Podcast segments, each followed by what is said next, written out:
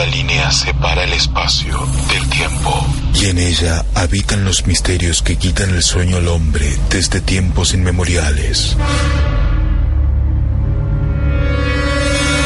Lo insólito, lo inexplicable, el misterio, lo desconocido, se dan cita en este espacio.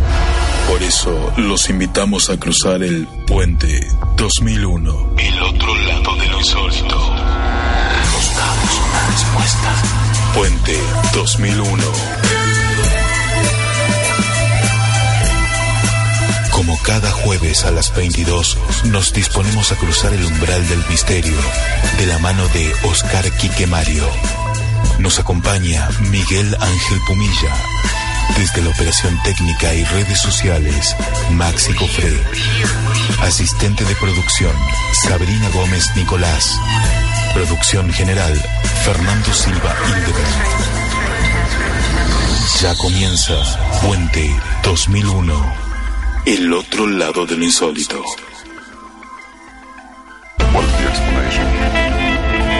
Who knows?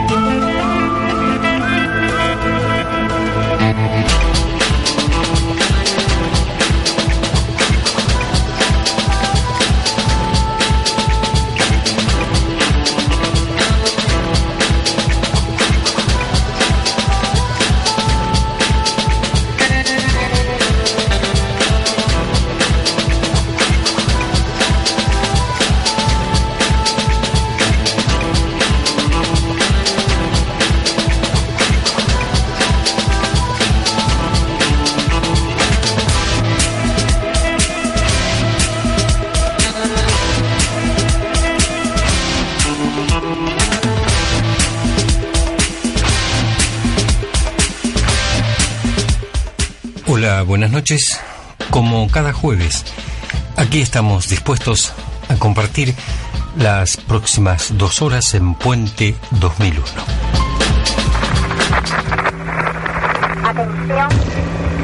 Repiten en directo y diferido Puente 2001.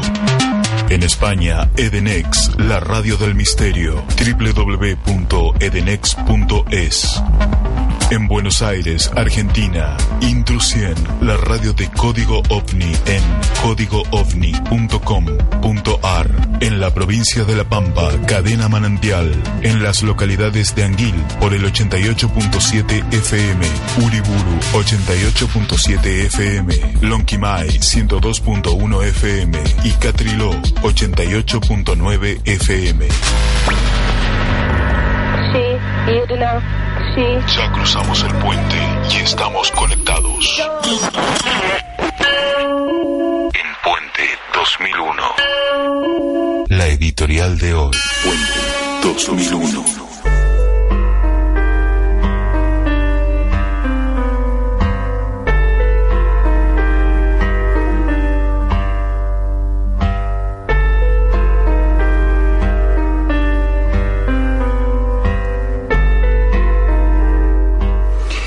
Y como cada jueves, la reflexión de estos siete días que nos separan del programa anterior, en que se demuestra la dinámica de la manifestación del fenómeno ovni, no solo en la región, sino también en el mundo.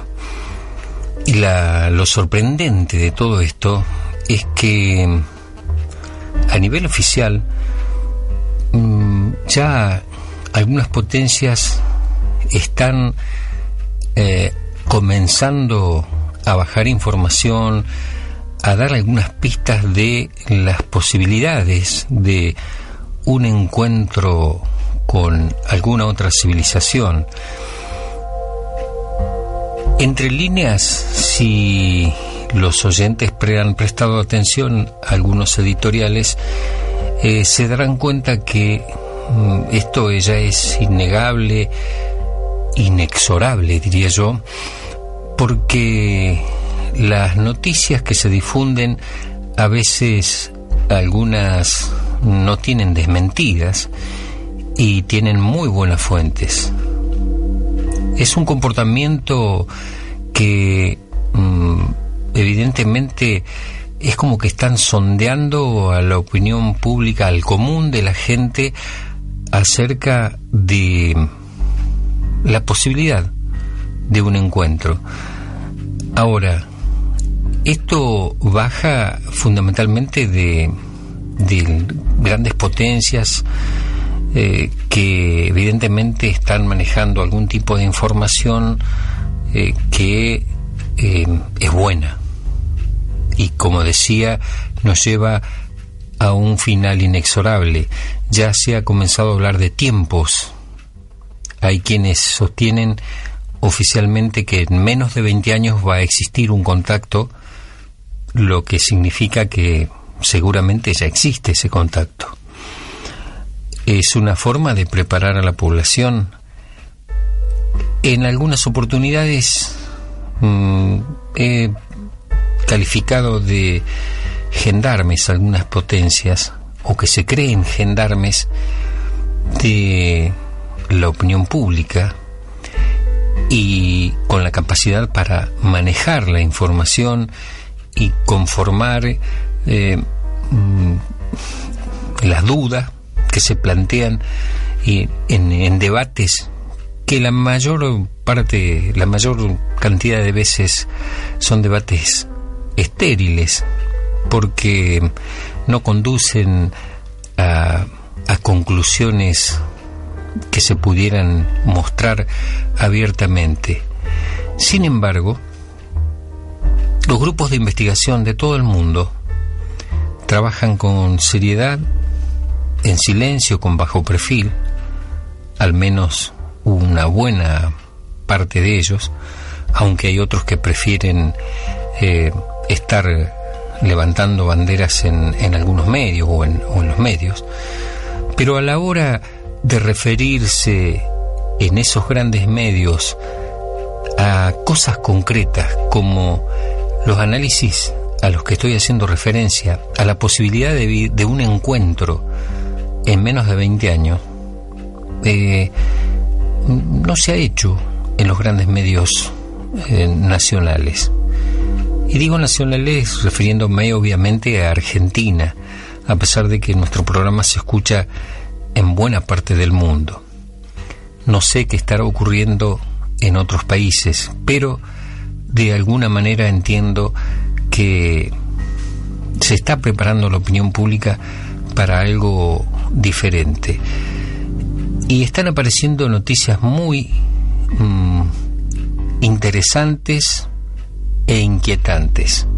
Así como a principios de este año nos hablaban de la aparición de tres pirámides en la Antártida, ahora en esta última semana ha trascendido que se han descubierto una especie de entradas en que han sido mm, eh, descubiertas a través de Google Earth y que son muy significativas y nos plantean el interrogante si podría llegar a ser eh, alguna rama de nazis que escapó hacia la Antártida después de la Segunda Guerra Mundial o concretamente se trataría de civilizaciones extraterrestres. Han descubierto al menos dos portales de dimensiones eh, muy interesantes, como por ejemplo 30 metros de ancho por 90 metros de alto, lo que significa que al abrirse darían paso a naves de un porte considerable. Mientras todo esto sucede, y a nosotros nos plantea eh, y nos aumenta los interrogantes, la presencia del fenómeno ovni y los episodios insólitos y extraños que conmueven a familias de acá, de, de nuestra región, de regiones vecinas, y de otras partes del mundo, también están ocurriendo cosas que de alguna manera nos comienzan a preparar para algo que se considera inexorable, el contacto con otras civilizaciones. Eso significa como digo siempre, que el ovni siempre está allí. Entre el tiempo y el espacio hay una realidad desconocida por el hombre. Por eso nos internamos en Puente 2001, el otro lado del insólito.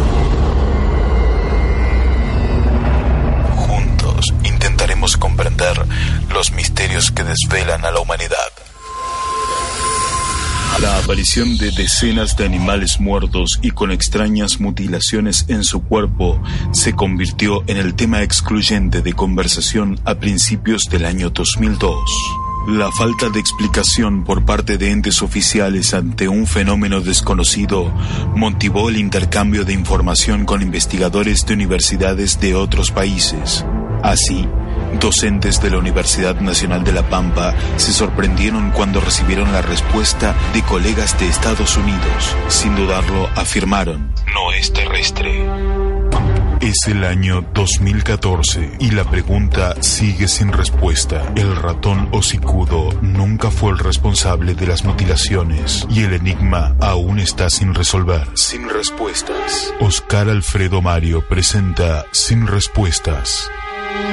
Un informe especial sobre las mutilaciones de ganado que azotaron la provincia de La Pampa durante el año 2002. Años de investigación resumidos en 55 páginas con lo mejor de la información recogida por Oscar Quique Mario. Pedí tu copia a ceufo1983 arroba yahoo.com.ar o puente2001 arroba gmail.com.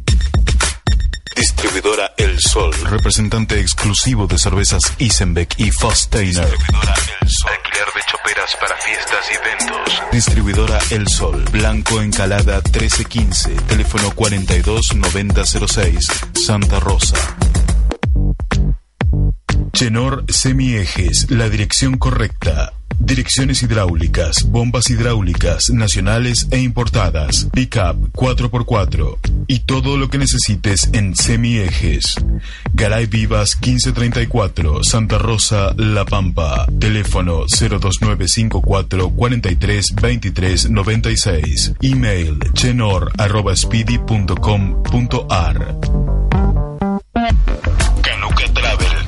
de viajes y turismo, la experiencia que garantiza el placer de viajar. Pronto te comentaremos las excursiones guiadas a distintos puntos de la provincia, el país y el mundo. Canuca Travel, Güemes 353, teléfono 029 54 41 43 53, email ecanuca.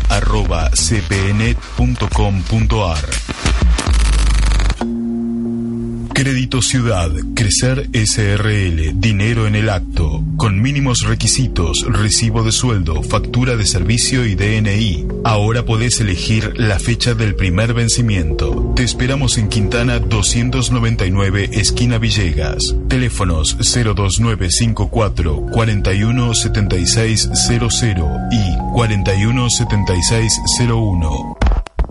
Los mejores pollos están en La Avícola. Pollos y huevos de granja. Ventas por mayor y por menor. La Avícola. En Luro y Emilio Sola. Teléfono 43 34 43. Gaviand Supermercados, un chico con precios de grande, un aliado de la economía hogareña. Gaviand Supermercados, en sus dos direcciones de Tomás Mason 1163 y Avenida Luro 65. Teléfonos 430893 y 432999. Semillería Los Amigos, alimentos balanceados de todo tipo y accesorios para mascotas. La mejor atención en Avenida Edison 1062, Santa Rosa, La Pampa. Pastoruti, materiales eléctricos, motores, energía solar, iluminación, telefonía, cableado estructurado y todo lo necesario para la industria, el comercio y el hogar. Pastoruti, materiales eléctricos en sus dos direcciones, de Lisandro de la Torre 475 y Mansilla 44, teléfonos 43 22 08 o 42 34 04. Email pasto arroba Ahora en Puente 2001. Repasamos los titulares del misterio. 120 segundos de actualidad.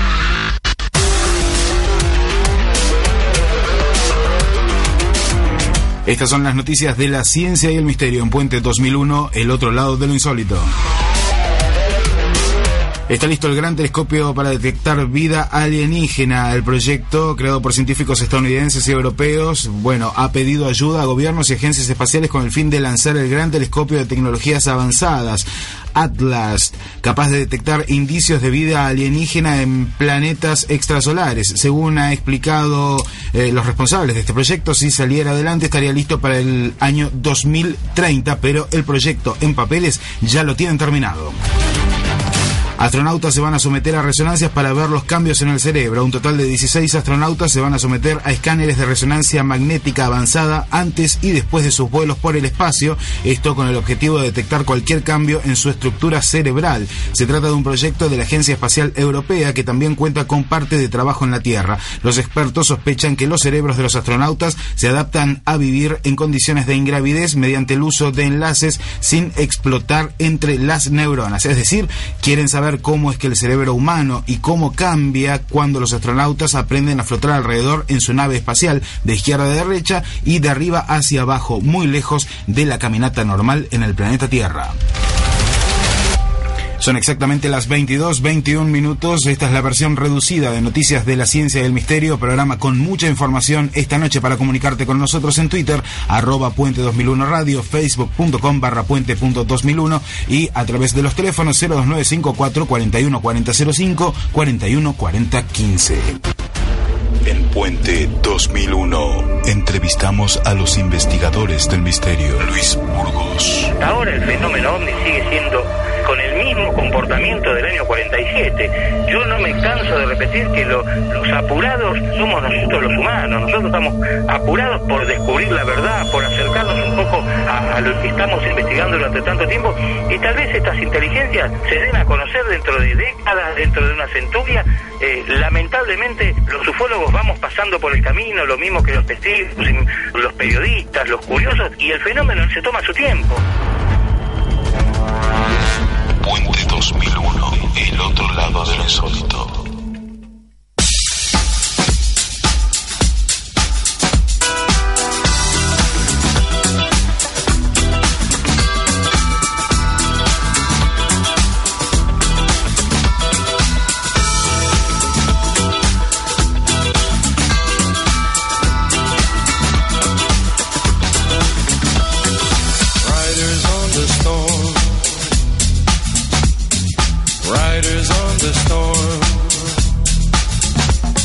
Into this house we're born. Into this world we're thrown. Like a dog without a bone, an actor out on loan. Riders on the storm. There's a killer on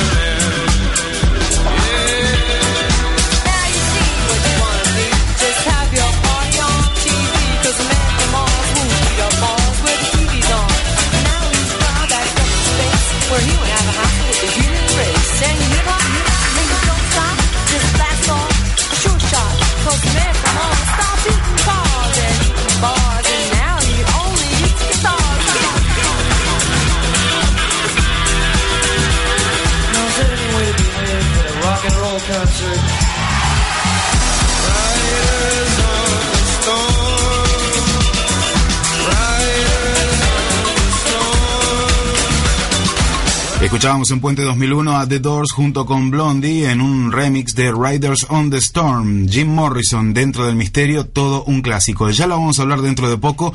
Este cantante que supuestamente, algunos dicen que no, murió a los 27 años, pero que su fantasma prosiguió funcionando desde el punto de vista, por lo menos bancario, en manos de un agente de la CIA. Si eso no es conspiración y misterio relacionado a la música, al arte y en este caso a una estrella de rock, entonces ¿qué es? Puente 2001.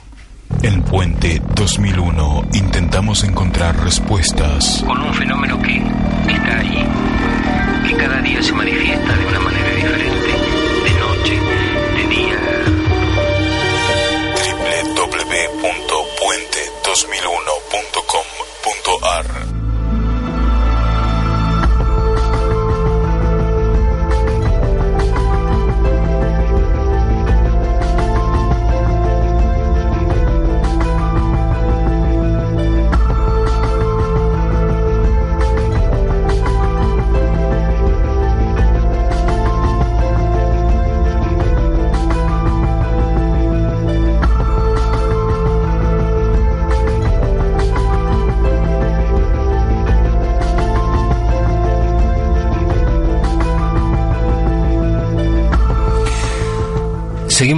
Puente 2001. Eh, ¿Cómo está Fernando? La verdad muy bien, Quique. Bien. Contento de estar esta noche acá, de estar disfrutando de este Puente 2001, en el que tenemos dos temas centrales, ¿no? La consecución de los casos eh, de julio, que lo vas a presentar en minutitos nada más, y el, digamos, la extensión De la denuncia de Marcelo. de la denuncia de Marcelo, justamente. sí, sí, la, ver- la verdad que este y, y- y algo que dijiste vos y, y es real, disfrutando, porque es lindo hacer esto y disfrutándolo y no como una carga que uno dice, uh, tengo que ir otra vez. No, No. este, disfrutando realmente, eh, porque como lo planteaba en el editorial, eh, estamos en tiempos muy especiales en los que esto se ha hecho ya muy común.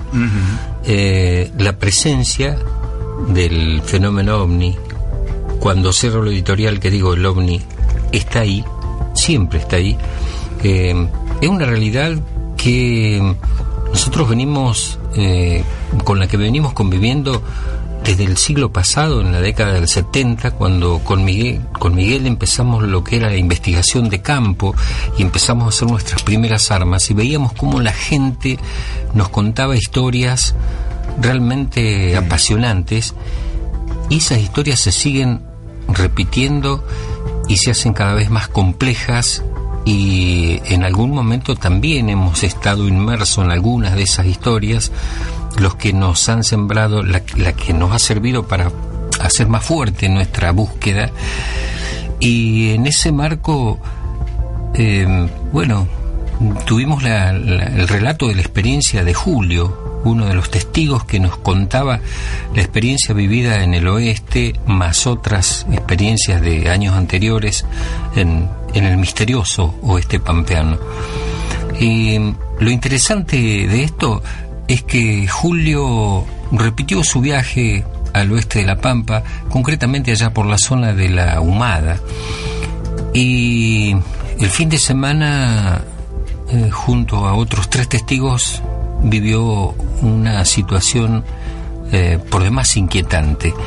Eh, y qué mejor que hablar con Julio para conocer eh, los detalles de esa historia que, mm, bueno, Dios mediante, espero poder vivirla personalmente en el mes de julio, ya que mm, por cuestiones personales este, en este viaje no pude estar. Y Julio me decía, te comprometo a que vayamos, porque él quiere compartir esta historia, que otra gente también viva estas experiencias. Hola Julio, ¿me estás escuchando? Buenas noches. Sí, ¿qué tal, Kike? ¿Cómo andamos? ¿Todo bien? Bueno, bueno, me alegro.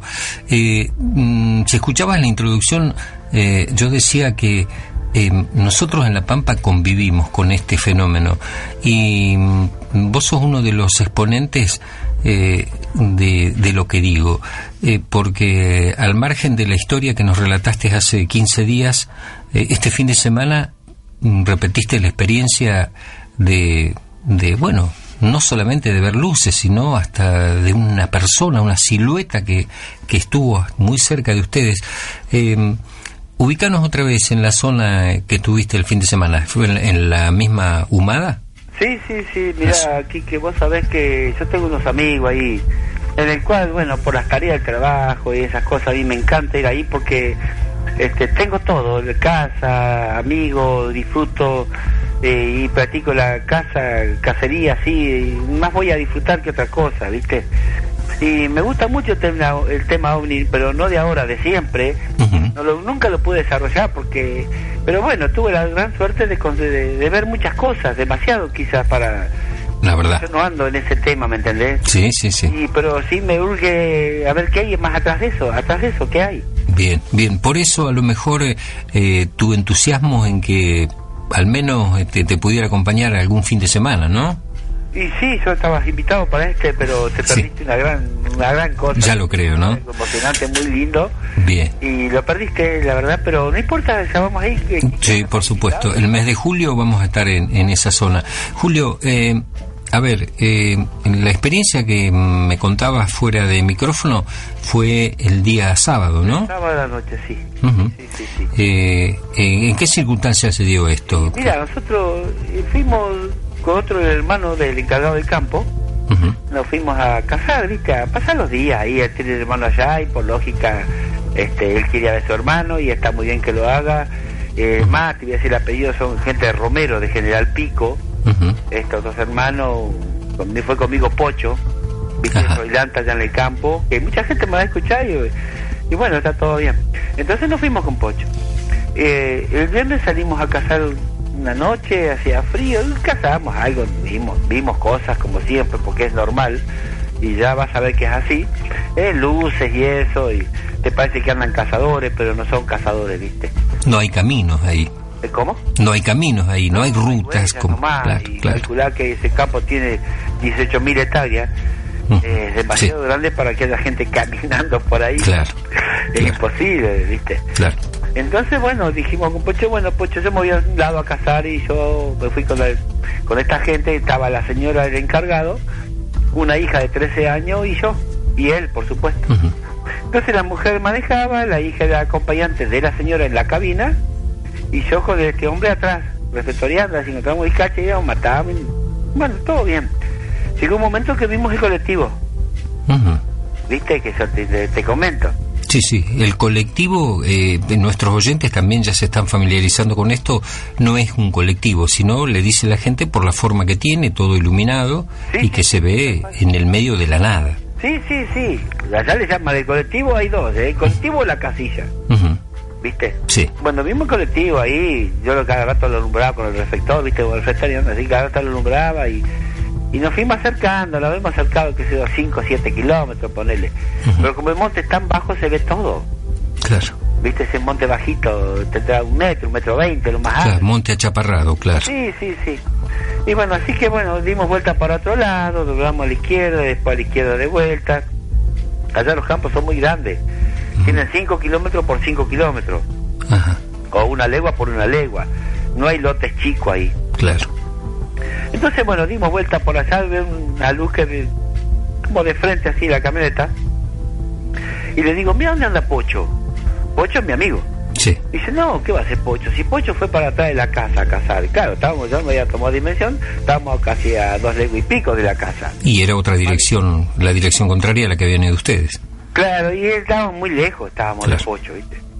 Entonces imposible. Y claro, me dice, no, ¿qué va a hacer Pocho? Y estamos como a 10 kilómetros, a dos cuadros del campo.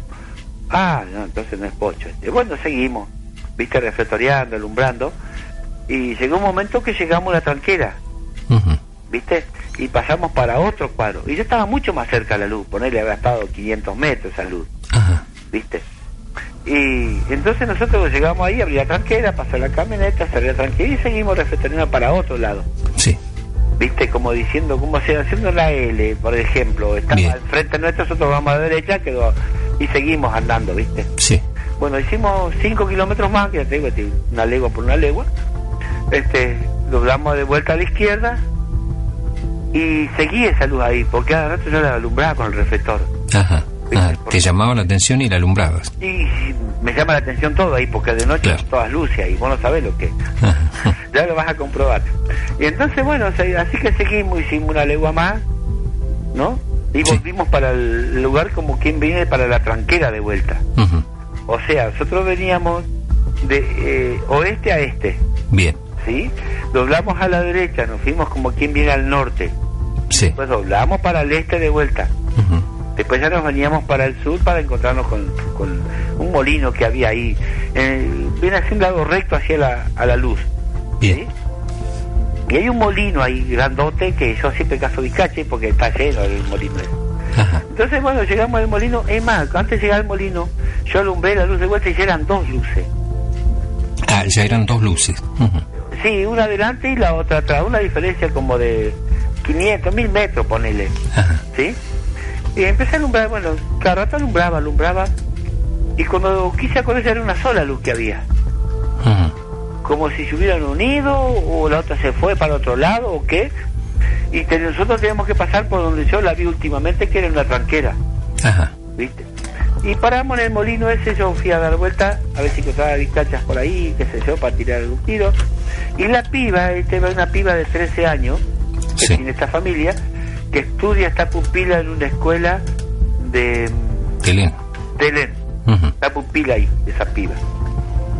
Este, ella lo siguió alumbrando esa luz. Yo di vuelta al tanque ese así, cuando voy yendo ya, llegando a la camioneta, ella le pega el grito a la madre. Con medio cuerpo afuera, del lado del acompañante estaba ella, Sí. alumbrando esa luz. Y desvío yo la vista y veo una persona, Ajá. una persona con esa luz. Y ella le dice al- a, la mamá, a la madre, dice, mira mamá, es un hombre. Ajá. Y, digo, y yo lo miraba, ¿viste? Y qué sé yo, era una persona caminando con esa luz. De un momento a otro, y es más, ese molino, vos sabés que no tiene planta alrededor. Pero digo, porque está chaparrado tan chiquito ese monte, Sí. que las mismas animales que van a tomar agua se juntan ahí, no dejan crecer las plantas. Ah, o sea, está, está bastante limpio. Limpio, limpio, limpio, limpio. No hay donde, qué sé yo, vas a encontrar a 50 metros una planta. ¿Y, y a qué distancia estaría este, esta- este personaje, este ser?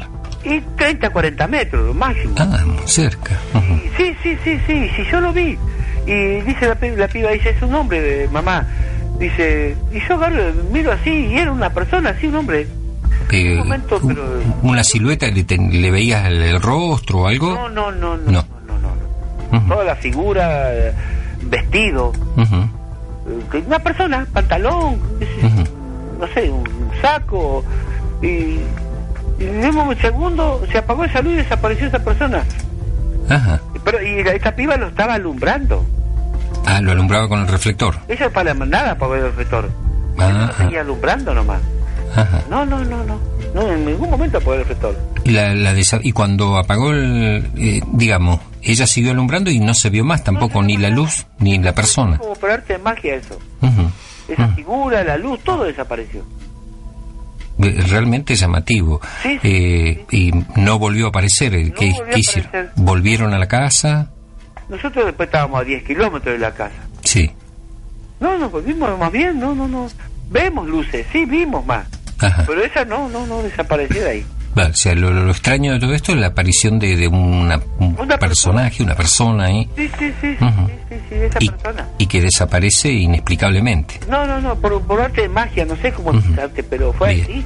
Es Bien. más, esa piba después se metió en la camioneta y se puso a llorar hasta que no llegamos a la casa, le cayó re mal, se ve. Ujú. ¿Viste? Después no quería dormir de noche. Ajá, ajá, ¿Viste? Más, eh, estuvimos no sé hasta qué hora, el grupo prendido. ajá. Después esta mujer había llevado, ¿viste? Esos farolitos como...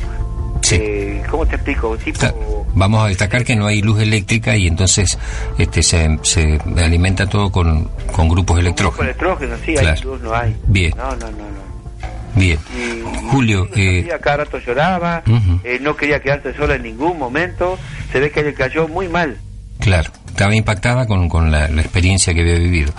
Eh, Julio, la, la vamos, vamos a seguir desarrollando, inclusive vamos a hacer el intento de, de poder charlar con, con esta Sí, con esta jovencita para que nos cuente ella este, de qué manera eh, bueno, eh, evidentemente le impactó la experiencia que vivió junto a, a su familia y a, y- y a vos, ¿no? Me encantaría que fueran Sí. y corroboren lo que yo estoy contando. Eh, eh, el compromiso para hacerlo en el próximo mes de julio. Sí. Eh, vamos a desafiar, a desafiar el frío de, de- de- de esta época del año, pero eh, para eso estamos y bueno, eh, realmente es una forma de demostrar que el fenómeno eh, se, se manifiesta eh, todo el año y, y, y siempre. La gente convive con este tipo de, de experiencias. Y de hecho que te quiero llevar, Quique. Bien. De hecho que te quiero llevar Perfecto. con gusto y que Vale. vos por tu cuenta reportes a la madre, puede Bien. ser al padre y a la, a la, la madre de esta nena y al padre. Claro, ella. claro que también fueron testigos de, de- de esta Sí, experiencia. los cuatro. Bien, Julio, eh, yo te agradezco porque has esperado hasta, hasta ahora la comunicación No. y, y- y valía la pena eh, escuchar tu relato eh, porque bien lo podría haber eh, este, sintetizado yo, pero eh, esto es lo que vale, de poder mm, que, que nuestros oyentes también mm, presientan y perciban eh, la, forma en que comentás la experiencia. Te mando un gran abrazo a vos, a tu familia y seguimos en contacto y preparándonos para el mes de julio eh, ir en una expedición hacia el oeste de La Pampa. Me encantaría que fueras para que corrobore que todo lo que yo digo es verdad y bueno, ya vas a tener tiempo de, Bien. de verlo, va, de verlo, porque yo te quiero hacer ver personalmente lo que yo Claro, claro, perfecto y bueno, y además hablar con los lugareños para, para recoger otras otras historias en esa región. Tenés historias ahí, no te das idea, vos, Quique. Claro. Es muy lindo. Bueno, eso. bueno, Julio, este, te agradezco, te mando un abrazo, un saludo especial para toda tu familia Bueno, y, y seguimos en contacto. ¿eh? Un abrazo grande. Y bueno, y muchos saludos a la audiencia y, y bueno, y hermoso programa que tienen, de verdad. Bueno, bueno. No, yo no hablaría por esto. Bueno, bueno. No, no, no, no. Muchas gracias, Julio. Hasta el próximo encuentro entonces. Gracias, un abrazo y nos estamos viendo. Gracias. Chao, querido. Comunicate con Puente 2001 al 029 54 41 40 15 o 41 40 60. Ya hicimos contacto.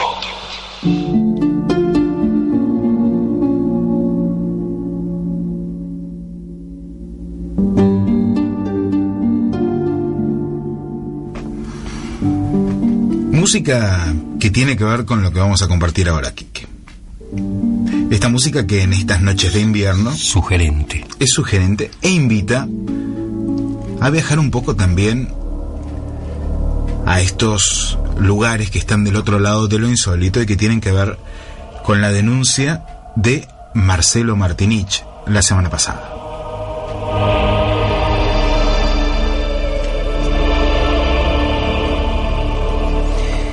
Y en carácter de primicia para vos y para la audiencia, te voy a comentar que hoy a la tarde hice contacto con una oyente del programa de aquí de La Pampa que ha comenzado a vivir experiencia de alguna manera similar a la que relató Marcelo Martinich y que bueno, esperemos la ampliación de Silvana, pero esto es lo que me alienta a decir que este tipo de cosas están sucediendo en otros lugares. Son cosas que son complejas. Lo hablábamos con Marcelo, también lo hablamos con Daniel Valverdi, que esta noche va a estar en Área X, y por supuesto lo hablamos con Silvana. La idea de esta nota que, que vamos a presentar hoy, que va a llevar buena parte del programa, es justamente acercarnos a Silvana. Uno de nuestros oyentes que está comentando en este momento, Andrés Camilo Castaño Hernández, desde Colombia, si mal no tengo entendido, preguntaba acerca de qué es lo que sucedía, qué, cuál era el mensaje que le habían dado a Silvana. Y cuando hace esta pregunta, sumado a otras preguntas que llegaron a través de mensajes privados por las redes sociales, me di cuenta de que, por supuesto, Marcelo Martinich había hecho su denuncia. Pero faltaba la otra parte de toda esta historia, que es la persona que tiene esta experiencia por primera vez, La protagonista. Que es la protagonista de la historia, que es la que de alguna manera recibe este primer mensaje o este primer hecho que vamos a escuchar a continuación de una manera, digamos, bastante traumática. Esto va fluctuando constantemente entre, lo van a notar, está fluctuando constantemente entre este sentimiento de paz y los efectos no tan positivos y físicos en Silvana. Algunos son directamente relacionables a, a estos casos. Algunos tienen mucho que ver con un trabajo que nos compartió Eduardo Grosso esta semana y que junto con la desaparecida y muy querida Liliana Flota pudieron reunir en un, en un trabajo de investigación muy completo sobre las abducciones. Tiene mucho que ver con esto en mucho sentido. Cuando llegamos a la parte de los efectos físicos, de las cuestiones que vas a encontrar todos y cada uno de los puntos arquetípicos que tienen que ver con esto. Y para el amigo que recién, o la amiga que recién se acerca a Puente 2001 y a este mundo, les contamos que están por vivir y por escuchar un caso que no solamente es clásico, sino que está respaldado por uno de los investigadores más respetados de nuestro país. Le pasa prácticamente en su hogar en su casa. Pero esto comienza hace 33 años, en el año 1981, cuando Silvana, la protagonista, tenía apenas 19 años. Comparte una tarde, mm, una tarde de diversión y de distensión con sus amigos y con sus amigas, y cuando está anocheciendo, algo pasa que le cambia la vida para siempre. Si te parece, Quique, escuchamos la primera parte de esta noche. Estoy ansioso. Vamos a escuchar a Silvana.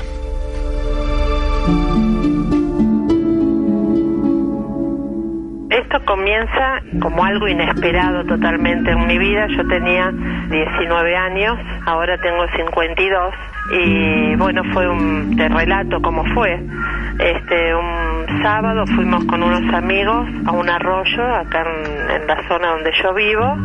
Eh, mejor dicho, fuimos a la tarde a pasar un, a bañarnos, a pasar una tarde y bueno, decidimos quedarnos a comer un asado. Éramos un grupo de siete, ocho chicos y chicas y bueno, nos quedamos re bien, se hizo noche, comimos el asado temprano, a la tardecita y bueno, cuando ya este, empezó a oscurecer decidimos volvernos porque lógicamente allá no, no hay luz. Juntamos las cosas eh, un grupo de chicos se fueron antes y mi amigo y yo nos quedamos con todas las cosas que teníamos que traer al pueblo, ¿no? Cargamos todo y bueno, en ese instante pusimos el auto, Gustavo, mi compañero, puso el auto en marcha y bueno, y de repente una luz, pero súper blanca, nos iluminó. Yo me asusté porque pensé que era un problema del, del auto. Abrí la puerta del auto y o sea, le quise decir a Gustavo que era esto que nos pasaba y me paro ahí. Bueno, en ese momento miro y fue un zumbido espantoso. Yo no miré al cielo, pero era como un tubo de luz, como que estábamos en un tubo de luz. Y bueno, me tapé los oídos y se- cerré los ojos y así todo pasaba la luz. Yo percibía que me pasaba la luz. Bueno, es un momento que no, no se puede explicar con tantas palabras, sino más con sensaciones que uno tiene.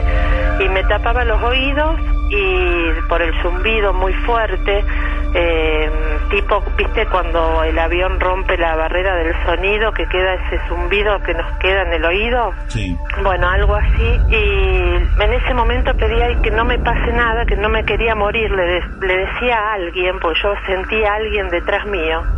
No lo vi nunca, pero sí lo sentí. Lo sentí muy cerca, muy cerca, de- en un costado mío. Y bueno, y me quedé así y en un momento se apaga la luz. Y bueno, ahí abro los ojos y lo veo mi compañero este, que estaba con la cabeza sobre el volante. Se despierta en ese momento él. Y le digo, Gustavo, un ovni, fue un ovni. Él me dice, ¿qué pasó? Él no, no, se, no, no se dio cuenta de nada.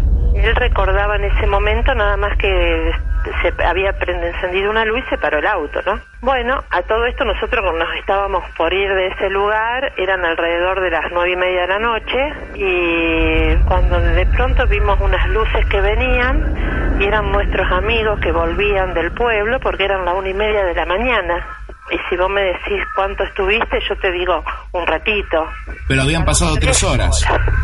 Sí, tres horas. Bueno, eso fue algo que no te puedo explicar porque nos quedamos mudos, no hablamos más ninguno de los dos, no le contamos a nuestros amigos. Claro. Eh, nada, no dijimos una palabra de nada. Él no dijo nada, yo tampoco dije nada. Eh, fue algo que como que nos bloqueamos, no sé cómo explicarte. Bueno, yo sí se lo conté a mi tío en ese momento, que mi tío era como mi padre, ¿no? Yo vivía con él y, y él sí creía mucho en ovnis e incluso había tenido experiencias. Él iba mucho a pescar y los ve- veía luces en el río y bueno, y le cuento lo que me había pasado.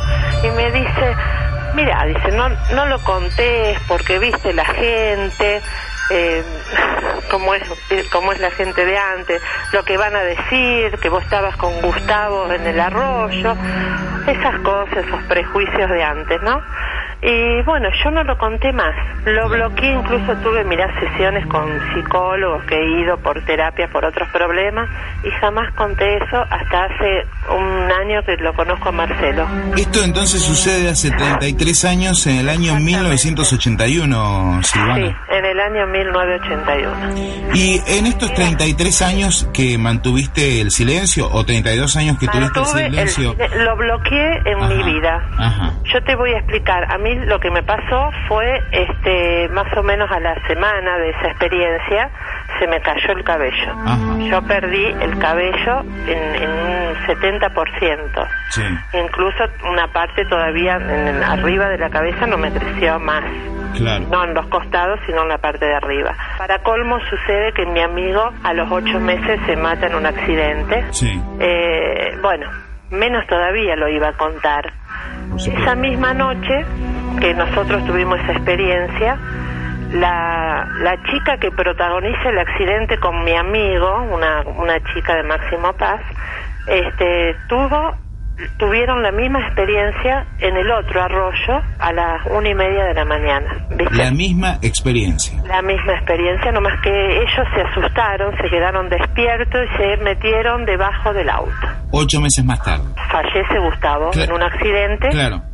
Junto con esta otra chica que tuvo la misma experiencia, la Ah. misma noche con otra persona, Con otra persona. otro arroyo. Sí. ¿Vos qué, cómo, cómo te enterás de esto? Nos enteramos sin querer porque al, al tiempo a mí se me caía el cabello, este, esta- acá en un pueblo, vos viste que nos conocemos todos, esta chica me dice, vimos un ovni. Ajá. Yo no le conté a ella que yo sí también había visto. Ella me dijo, vimos un ovni, nos asustamos mucho porque era una luz muy intensa, un ruido, un zumbido ensordecedor y nos metimos abajo del auto y desapareció.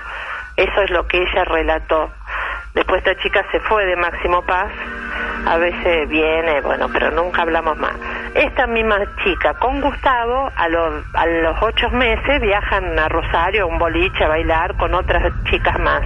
Y bueno, y se matan en un accidente de tránsito. Silvana, ¿vos Eh. qué, qué, qué pensaste en el momento en el que te enteraste que, que esta chica había visto lo mismo? Y bueno, por supuesto, después. Yo eh, pensé que era el mismo que era el mismo ovni que estuvo con nosotros.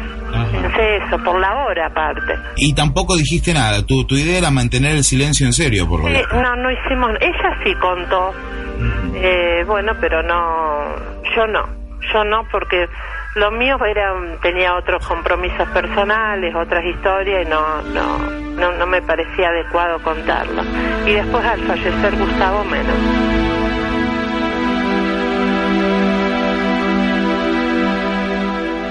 Bueno, como verás, Quique, no es fácil eh, la historia y tampoco fue fácil para Silvana narrar esta primera etapa de la historia. Es el momento en el que ella tiene esta primera experiencia que es eh, muy choqueante. Recordemos que de pronto se encuentran, como sucede tantas veces, envueltos en esta campana de irrealidad que en este momento eh, casi como que se ve de una manera muy física, ¿no? Porque eh, Silvana y Gustavo eh, comparten este momento. Gustavo, bueno, no lo recuerda, pero Silvana sí ve esta como, como cilindro de luz que los envolvía en, en este lugar recreativo donde ellos estaban, donde habían planeado pasear un buen rato y que termina siendo esto.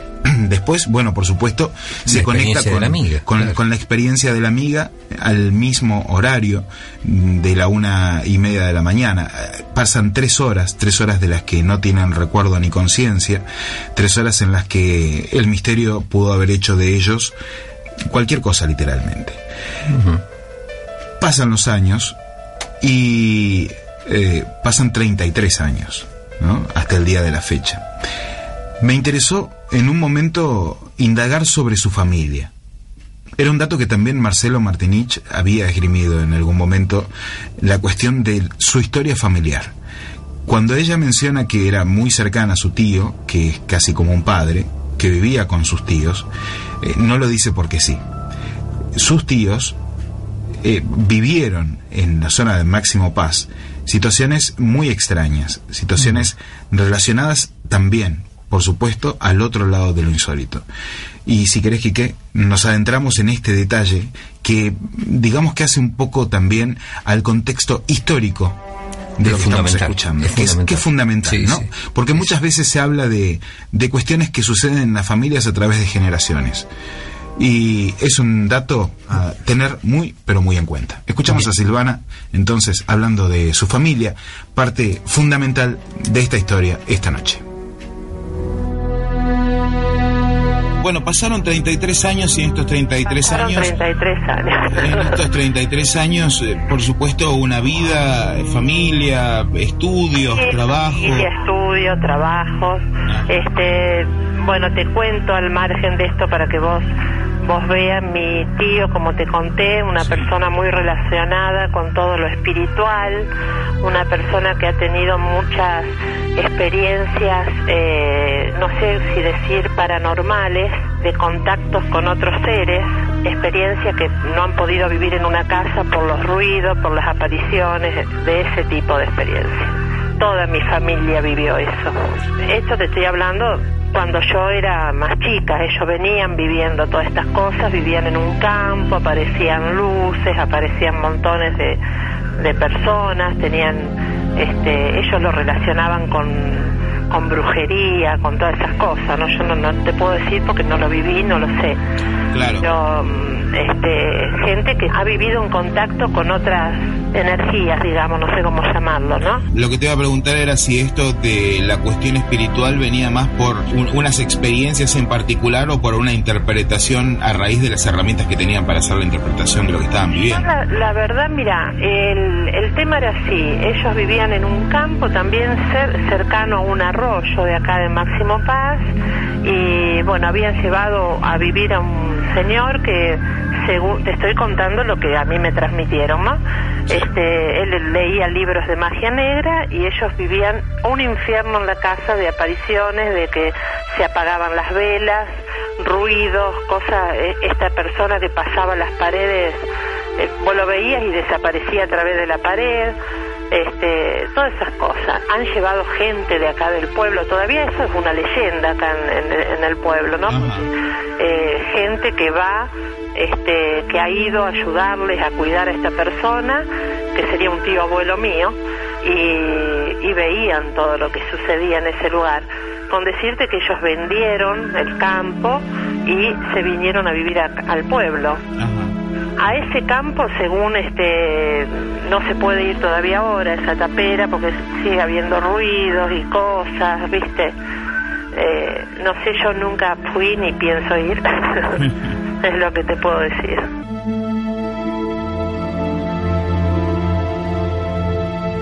¿Cuántas veces hemos escuchado, Quique, acerca de estas historias de taperas a las que nadie quiere entrar, a las que nadie quiere acudir, de lugares en los campos a los que nadie quiere acercarse?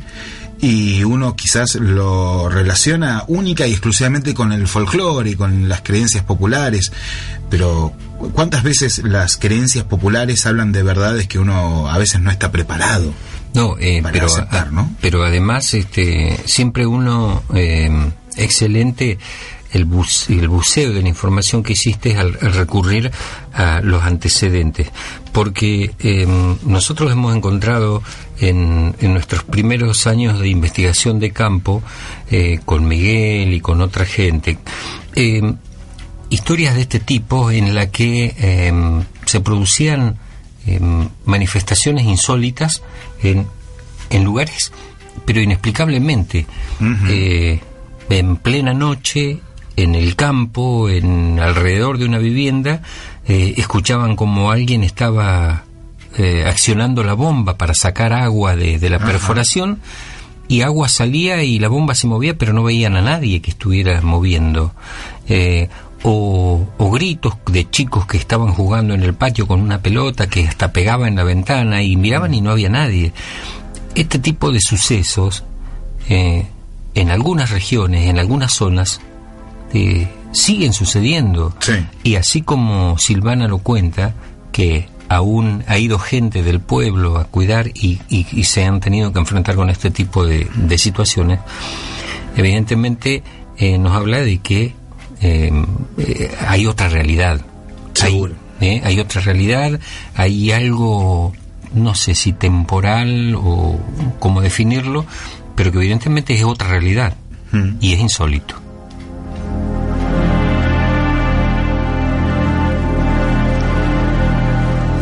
Puente 2001 esta noche con el caso de Silvana, la continuación natural de la denuncia de Marcelo Martinich.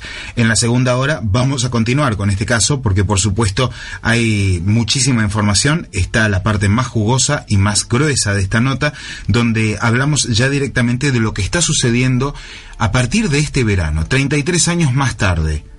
33 años más tarde y a partir también de el, contacto con Marcelo. Un montón de cuestiones muy interesantes, algunas fotos quizás más interesantes todavía que llegan de la mano de Marcelo Martinich y, e información que no se la pueden perder. En Puente 2001 esta noche, Quique.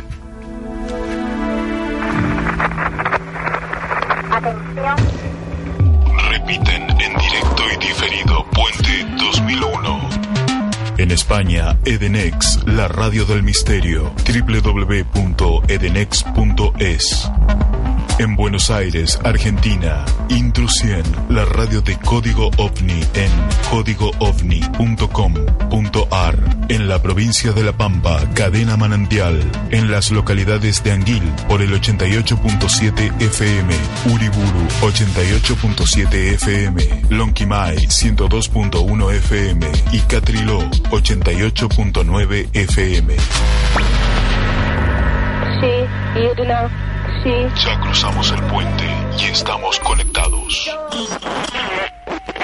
Puente 2001 te acerca al otro lado de lo insólito y desde aquí queremos hacer contacto. Comentarios, mensajes y saludos de los oyentes. En Puente 2001, el otro lado de lo insólito.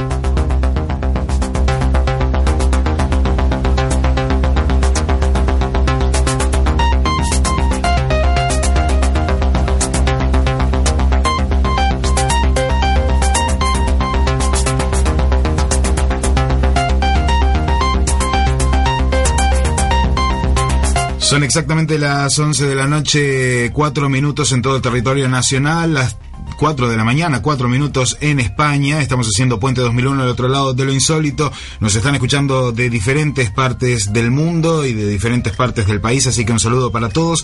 Para comunicarse con nosotros a través de las redes sociales, arroba Puente 2001 Radio en Twitter, en facebook.com barra puente.2001, que es nuestro perfil, y también Puente 2001 con número. Esa es la fanpage, la página. También pueden ingresar y participar del grupo de Puente 2001 en Facebook, que tiene ya casi 800 amigos que se han juntado, se han nucleado y que comparten constantemente durante toda la semana informaciones libremente, mientras no se trate de nada para comercializar o cuestiones que puedan res- resultar extremadamente ofensivas o pseudo religiosas incitando a participar de eh, sectas o cosas por el estilo.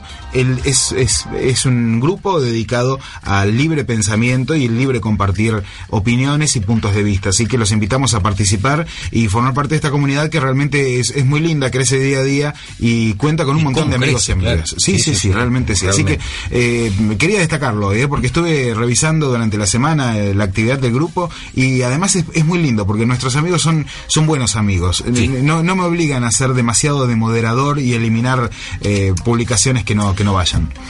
Así que bueno, muchas gracias. Saludos y saludos, Kiki. Sí, em, yo voy a saludar a, a los saludos locales. Bueno. Eh, eh, Carlos Sánchez desde Caleufú, Adriana desde Ingeniero Luigi, em, Elsa, obviamente, acá de la ciudad de Santa Rosa, Lucho Jerez, Juancho Márquez, em, a Lula, a, a Yelena, Victoria, More, Almita, eh, Luca, eh, es toda gente que es de acá de la ciudad de Santa Rosa, a Fernando Monasterio un abrazo que está en Ulm, Alemania, y Ajá. que eh, nos enviará desde allí todas las novedades que él mm, vaya captando, a Ciruelo Cabral, que es nuestro consuetudinario oyente desde Barcelona, eh, bueno, eh, a Eduardo a Dino Rosane, también de acá de Santa Rosa, eh, pero hay varios eh, eh, saludos de gente que ha, eh, por ejemplo, en el muro de- del Centro de Estudios UFO, eh, Alieno Blue eh, que es de Chile, nos dice, lo felicito por su programa, acá ya no quedan programas tan serios y que aportan tanto como el vuestro, hay que levantar a la ufología.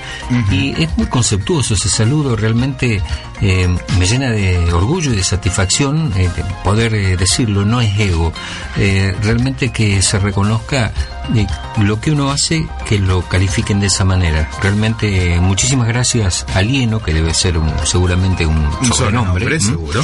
Este, y nuestro saludo especial desde aquí, desde el centro de la República Argentina. y extensivo para todos los hermanos chilenos que sabemos que escuchan, como Osorio Correa López, que bueno, es un uruguayo chilenizado, se ha ido a Chile Claro, y vive allí hace mucho, hace mucho, así que le enviamos sí. un saludo muy grande a Osorio que dice presente como siempre, ya me llamó la atención que no estuvieras mm, comentando desde las nueve y media, Osorio, ¿qué te pasó? Te atrasaste. Chiqui Escalada dice buenas noches gente, Chiqui la escucha, saludos a todos. Chiqui, te repito y te reitero que la semana que viene, no porque tenemos un especial sobre misterios del espacio y el tiempo, pero sí la otra vamos a estar presentando en Testigos del Misterio a mm, Chiqui Escalada, a Miguel Ángel desde España con sus experiencias y tantas otras experiencias que estamos recogiendo como la de Jorge Vivas Casal, a quien también enviamos saludos porque sabemos que está Exacto. escuchando y con quien hicimos una nota antes de ayer muy interesante, jugosa, con varias experiencias, algo realmente muy, muy, muy lindo que nace también a partir de escucharlo a Marcelo Martinich compartir sus experiencias. Bueno, Jorge Vivas Casal forma parte del grupo de la FAO. eh, a- a- a- a- por supuesto, aprovechamos para enviar un saludo a Luis Burgos, líder de la FAO. Y, y bueno, él se ofreció a, a compartirlo primero conmigo por una cuestión personal. Le propuse grabarlo y accedió. Bien, Así que bien, lo vamos a escuchar eh, con mucha claridad de conceptos a Jorge en un par de semanas aquí en Puente 2001. Lo tenemos la, la producción adelantada. Blanca Campo Neveu está escuchando, también Andrómeda Gom, Mario Martino, conocido como Fortunato, Alcira Alencastro, desde Brasil también está escuchando, dice, todo lindo, me encanta, buenazo. El programa. Por momentos se corta, bueno, Alcira, si por ahí por momentos se te corta, puede ser tu navegador. A todos los que por ahí se les corte el programa, pueden apretar F5 en el teclado y eh, van a recuperar seguramente la conexión con, con velocidad. Andrés Camilo Castaño Hernández está escuchando también desde Colombia. Bueno, muchísimos amigos y amigas que están conectados esta noche a Puente 2001, sobre todo muy interesados en conocer el caso de Silvana. Eh, Mario Miranda Ortiz, por ejemplo, Beatriz Rechia, eh, Adriana Mónica Cetroli, mm, Luz Cristal, Jorge Encina, María Álvarez, un saludo muy grande para mi amiga María Álvarez, eh, Nicolás Adrián, Pipo Palacios, mm, también Carolina Salva, de aquí de la zona de Quintas de Toay, José Luis Vitar, un nuevo amigo que, muy activo que ha estado toda la semana compartiendo con nosotros, Encarni Sabater Ruiz, a quien enviamos un saludo muy grande en España, Rubén Morales, eh, también Julio Guillermo Farcas, eh, Salvador eh, Flamenquín, Verónica Rodríguez, Mariano Oscar Lara, Mercedes Di Salvi, Aldrin Jordan, Mónica Pérez Alej, Agustina Caballero, Claudio Panza, Sergio Tobar, Gabriel Stavanger, bueno, muchísimas personas, muchísimas personas que se están comunicando con nosotros, como siempre, aquí a través de las redes sociales. Dice, chica escalada, no te preocupes, Fer, mejor no lo pases. Dice. no, no, sí, sí, realmente nos Sabemos interesa. que vale. Vale porque vale, vale su testimonio como, como tantos otros que llegan a Puente 2001. Es, es muy importante compartir los testimonios, sobre todo por una cuestión de respeto a, a nuestros amigos que, que los hacen llegar y que, y que sabemos que son, son testimonios eh, verídicos de personas que se dedican justamente a recoger testimonios verídicos. Luciano Mazzoni dice, el caso de Silvana es tan impresionante e importante como delicado. El daño que produjo en su cuerpo es extraño y el fallecimiento repentino de sus amigos puede o no tener algo que ver con esta experiencia. A tener en cuenta ese dato. Muy interesante el programa. Saludos. Bueno, Luciano, muchas gracias por este comentario y sí, totalmente, tiene mucho que ver con esto.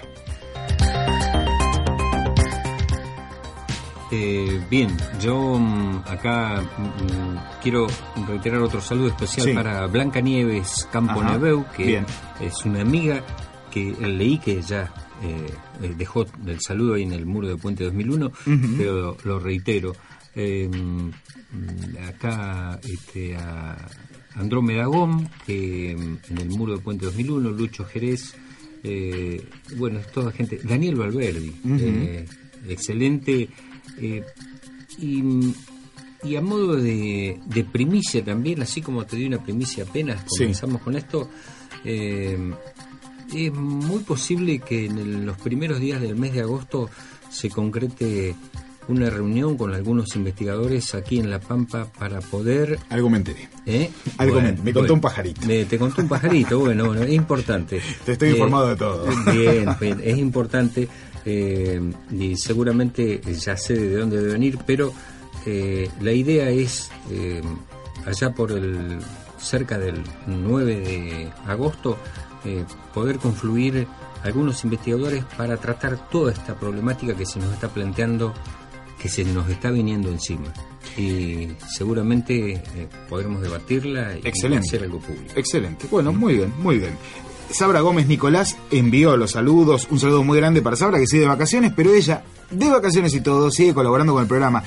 Gran parte, a distancia, sí, sí, sí, desde, desde Puerto Madryn me estuvo ayudando durante esta semana a Bien. pensar, a buscar notas, a organizar la preproducción de las, de las siguientes 15 días, los siguientes dos semanas. Están organizados gracias a que Sabra ha estado ayudando muchísimo desde Puerto Madryn, muy inspirada también, ¿eh? Eh, muy inspirada y a su vez este a lo mejor contenida eh, con su Claro, familia ahí totalmente, la ha totalmente. inspirado todo eso Seguramente le, le ha inspirado y le ha caído muy bien, le ha sentado bien. Así Bien. que Sabra un colaborando. abrazo eh, un abrazo desde aquí Muy grande, para, muy grande. para Sabrina y, y- y su familia Sabra Cadabra. También, por supuesto, el señor Miguel Ángel Pumilla, que acaba de llegar al estudio, está allí atrás de Maxi haciendo guardia, es- esperando para entrar al Sí, sí. estudio. Y nosotros que ya nos estamos yendo, hay muchos saludos. Hernández CP, en General Pico, eh, bueno, muchísimas personas que están escuchando, que están comentando, están dejando saludos muy interesantes y reflexiones muy interesantes que intentaremos compartir antes del final del programa porque tenemos mucho material, como repito en este momento. Nos vamos a ir a Área X rapidito. Es- esta noche con, con mucha rapidez también porque es muy pero muy interesante el caso de esta noche. Sé que los que mm, siguen el tema ovni recuerdan un caso en el año 2005 de dos aviones, uno de Lufthansa y un supuesto misil sobre el río de la Plata, un ovni también en las cercanías. Eh, seguro recuerdan a Eduardo Piñeiro, el director de la película Whisky Romeo Zulu y también de la otra Fuerza Aérea Sociedad Anónima. Mm, documentales de denuncia en algún punto, pero que también tocan este tema, el tema de este objeto volador no identificado en todo rigor sobrevolando el Río de la Plata y muy cerca de dos aviones comerciales, uno de los cuales se le dispara la alarma misilística. Daniel Valverdi estuvo en el lugar junto con Jorge Marrón, el equipo de Código OVNI, estuvieron en su momento, estuvieron haciendo una investigación. Conocieron a un vigilador de la zona de apellido Chamorro y les contó una historia muy, muy, muy interesante que vamos a compartir esta noche en esta instalación secreta, Quique, que es Área X. Desde el otro lado de lo insólito, te damos la bienvenida al Área X. Una instalación secreta emplazada en un desierto cualquiera, donde seis de los investigadores más conocidos del fenómeno ovni a nivel mundial se presentan para mostrar sus trabajos y conclusiones. Joaquín Abenza, Ulises Aranda, Marcelo Martinich, Daniel Valverdi, Joseph Guijarro Triado y Andrea Pérez Simondini abren sus archivos y muestran lo que encontraron. Del de lo insólito.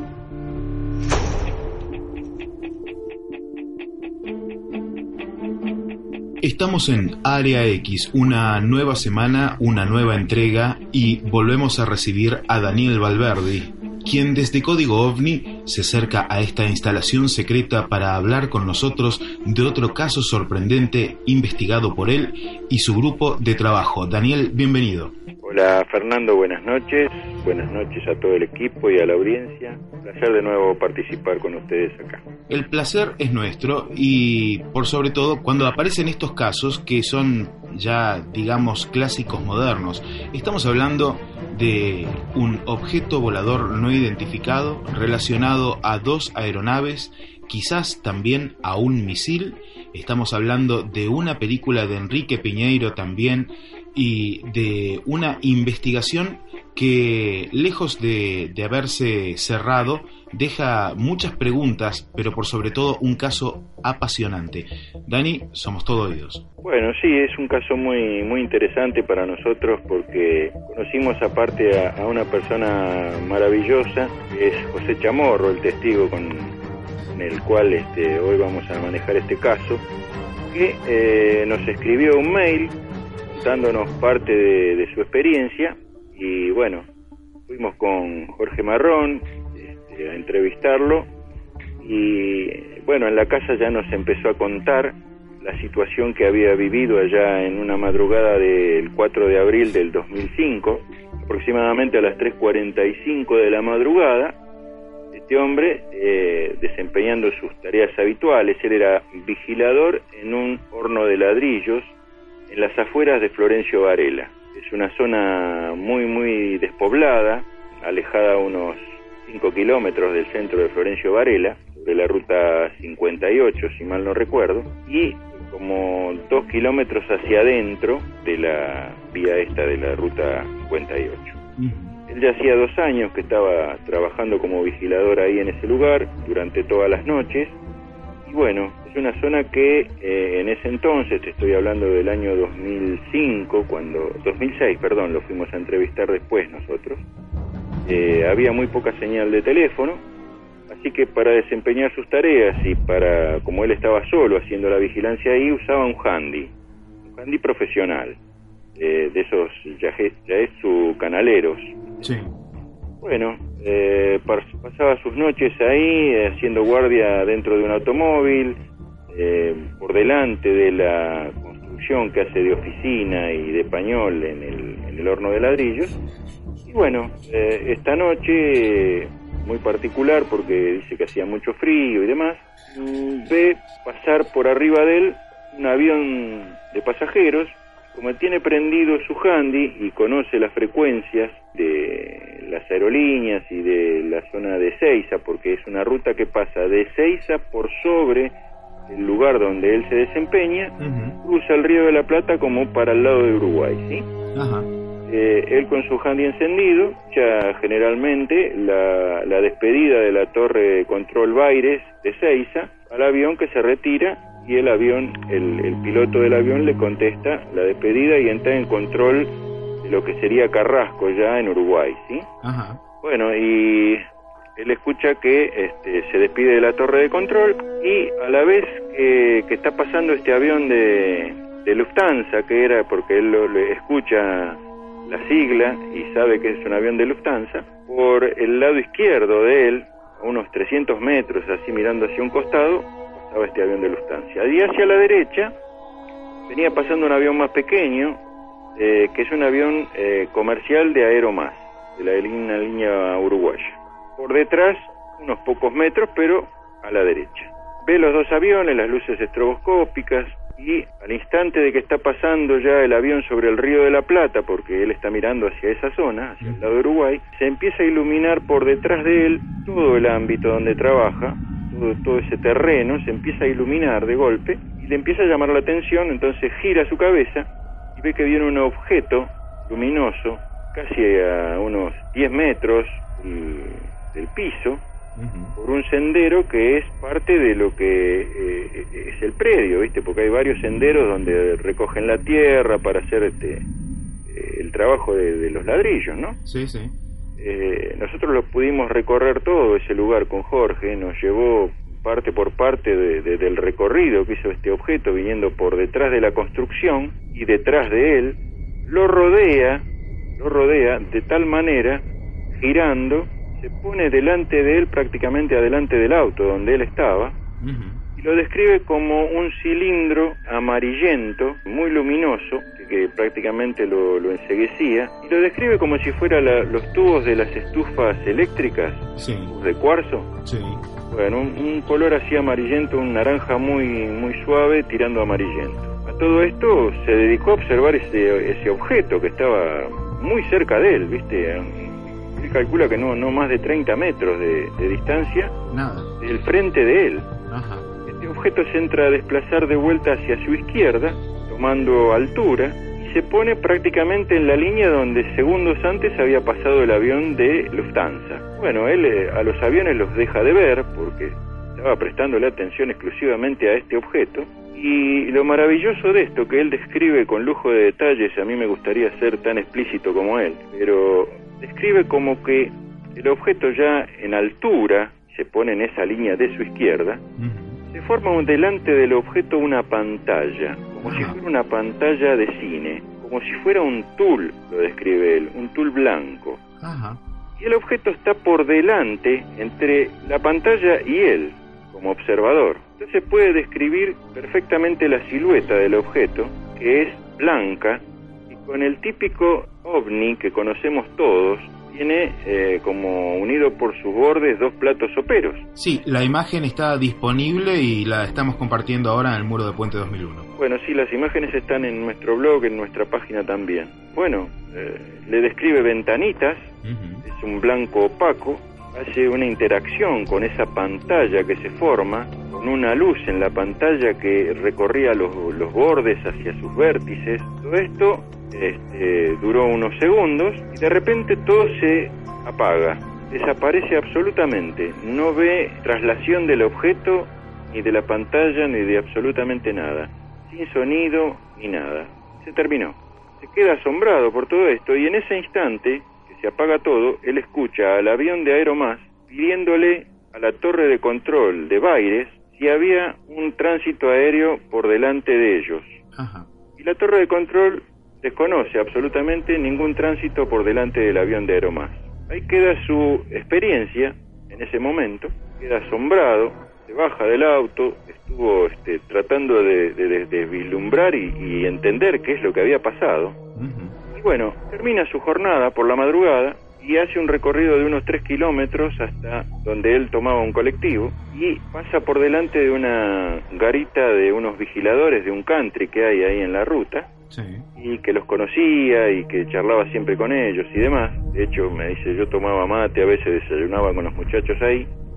Les cuento esto que me pasó. Y ellos me dicen que a esa hora les pasa por arriba de ellos una bola de fuego, dicen, como si fuera una bola de fuego hacia el río de la Plata, que también los asombró. Y después ya un día pasado, más adelante, y contándole a algunas personas, encuentra otro testigo que estaba a esa hora en la estación de Florencio Varela y también había visto toda una iluminación extraña y muy fugaz en ese horario.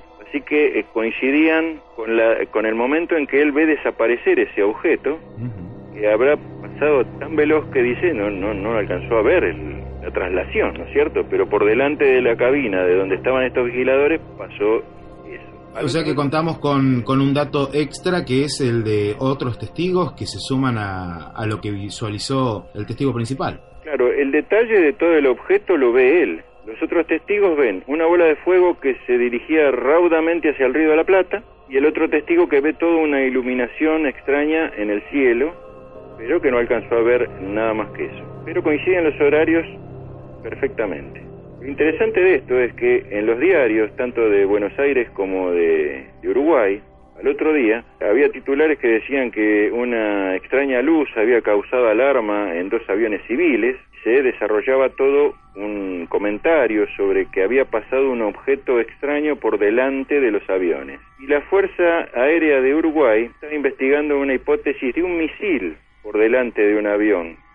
Un misil o un avión de combate que había pasado por delante del avión de Lufthansa. Ya que al avión de Lufthansa, en esas publicaciones de diarios, hacían mención de que se le había disparado la alarma misilística Ajá. y que por eso este, habían este, también pedido información a las torres de control si, ha- si había algún este, misil o algún objeto en esa zona, ¿no? Daniel, ¿vos tenés idea de bajo qué condiciones se dispara esta alarma en los aviones? Por aproximación. Por aproximación. Eso es lo que pudimos averiguar con un, con un señor de, de Punta Indio justamente que trabaja en la torre de control de, de Punta Indio. Y todo esto no termina ahí porque toma estado público. Recuerdo que los medios de comunicación estuvieron mínimo una semana con este tema porque lo seguí por algunos medios de comunicación nacionales y después aparece también en una película de el director Piñeiro que, que nombra o que cita este tema. Exactamente. En la película Fuerza Aérea Sociedad Anónima, Piñeiro hace una descripción porque eh, habla de la posibilidad de un misil disparado por error, eh, un- objeto dentro de- del espacio aéreo que no tenía control. Ahora imagínate que un misil disparado por error y, y no hay una investigación oficial. Un misil disparado este, puede ser a las 3 y 50 de la madrugada en una zona de tránsito aéreo. Es muy extraño, es muy raro y muy difícil de que así ocurra, salvo por un accidente, vamos a decir. Así que, este, bueno, tuvimos la oportunidad de hacer una, una disertación en una oportunidad en Punta Indio y llevarlo a Chamorro, que llevó un plano de la zona y, hizo una, una explicación adelante del público que gracias a Dios en esa ocasión fue bastante y fue muy muy interesante volverlo a escuchar y, y llevar a, a toda esa gente esta experiencia, ¿no? La verdad que maravilloso. José Chamorro en algún momento se comunicó para, con ustedes para decirles si había visto algo más en alguna otra noche de, de sus vigilias o fue la única vez que tuvo la posibilidad de ver algo por el estilo en esa zona. No, de ese estilo esa sola vez. Por supuesto que esto lo, le despertó este, el interés de, de mirar el cielo con más atención y ha visto luces en altura, con desplazamientos extraños, eh, pero no más que eso, no más que eso. Cuando Chamorro describe el objeto, eh, recuerdo que dijiste que era blanco, opaco, como pintado a mano, ¿puede ser? Sí, sí, porque él hablaba como que tenía una pintura opaca, que, que parecía metálico pero pintado con una pintura blanca opaca y describía perfectamente que había podido ver a través de estar la pantalla detrás y hacerle el contraste como ventanitas, ¿no? Muchas ventanitas oscuras. Qué, qué interesante esto de la pantalla desplegada en el aire para de pronto mostrar un objeto que no es ni más ni menos que la figura arquetípica del objeto volador no identificado. Daniel, ¿esto vos cómo lo interpretás? Eh, aparentemente eh, hay, hay dos este, hipótesis. Por delante de él, vos fijate que cuando él empieza a hablar de la iluminación y el objeto que se pone delante de él lo describe como un tubo eh, de una estufa de cuarzo, vamos a decir, ¿no? Tubo, un cilindro, y que ese cilindro se desplaza en altura hacia su izquierda, va ascendiendo en diagonal, vamos a decir, hacia su izquierda, y se transforma eh, eh, mediante la pantalla esta que se forma y le hace contraste en ese objeto clásico con, con forma de dos platos soperos eh, unidos por sus bordes, ¿no? ¿Qué vio él? La, la energía del objeto que estaba de- desplazándose en ese momento adelante de él y el objeto sólido en sí lo pudo ver a través de, de- de- de lo que reflejaba en esa pantalla. Eso es lo más lógico. Pero viste que en esto de los ovnis no hay demasiada lógica, ¿no? Sino juntar y recopilar datos como para ver si en alguna otra ocasión se, se produce un fenómeno similar.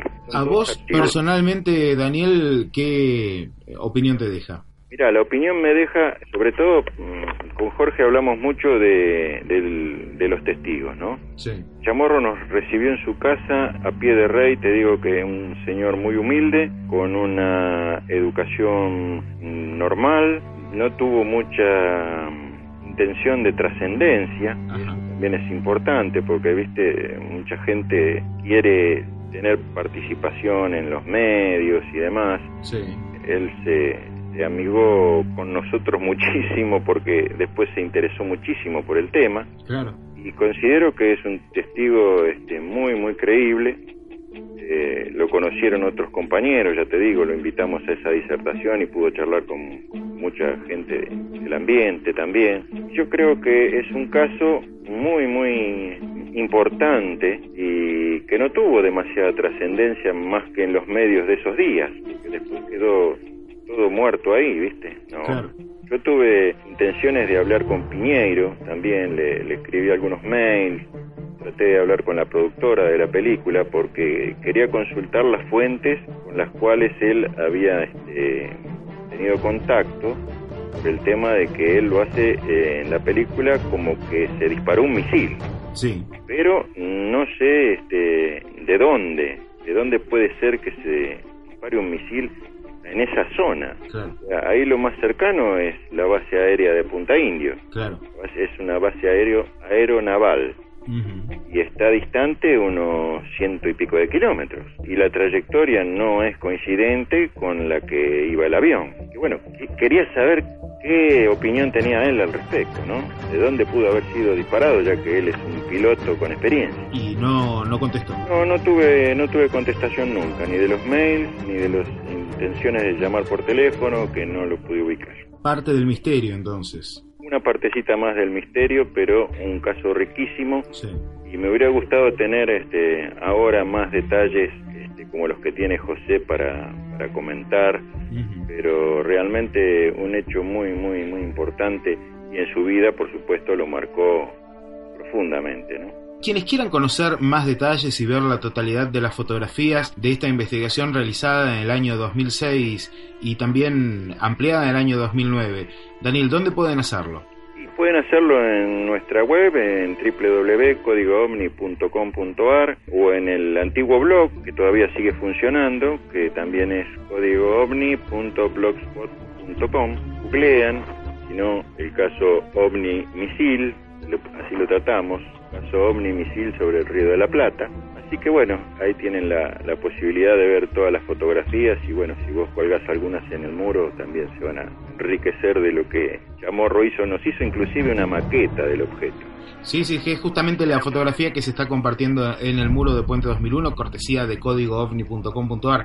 Dani, en Área X, bueno, sabemos que es una instalación secreta, pero tenemos muchos colegas que se acercan a esta instalación y que preguntan cuándo vuelve Código OVNI. Y mira, está complicado, complicado por nuestros tiempos, vos sabés, en lo personal hemos conversado. Sí. No estoy muy este, libre de tiempo para hacer una producción como merece hacerse en un programa de radio como el que veníamos haciendo.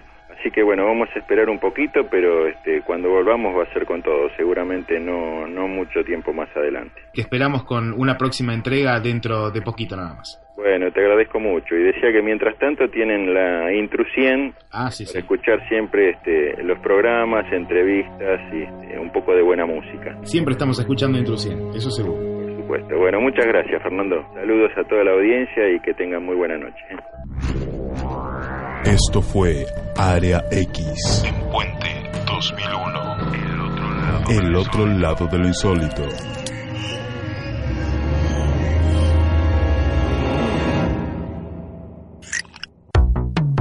Pastoruti, materiales eléctricos, motores, energía solar, iluminación, telefonía, cableado estructurado y todo lo necesario para la industria, el comercio y el hogar. Pastoruti Materiales Eléctricos en sus dos direcciones, de Lisandro de la Torre 475 y Mansilla 44, teléfonos 43 2208 o 42 3404, email pasto arroba speedy.com.ar. El eje central de nuestros programas es precisamente comprender algo que nos da señales que de pronto no entendemos. Puente 2001. La, la- la investigación ovni nutrida por científicos e investigadores de campo con la mira puesta en la verdad. Cada jueves, a partir de las 22, en LU33, emisora pampeana, AM 890. Y mientras tanto, el ovni sigue estando ahí.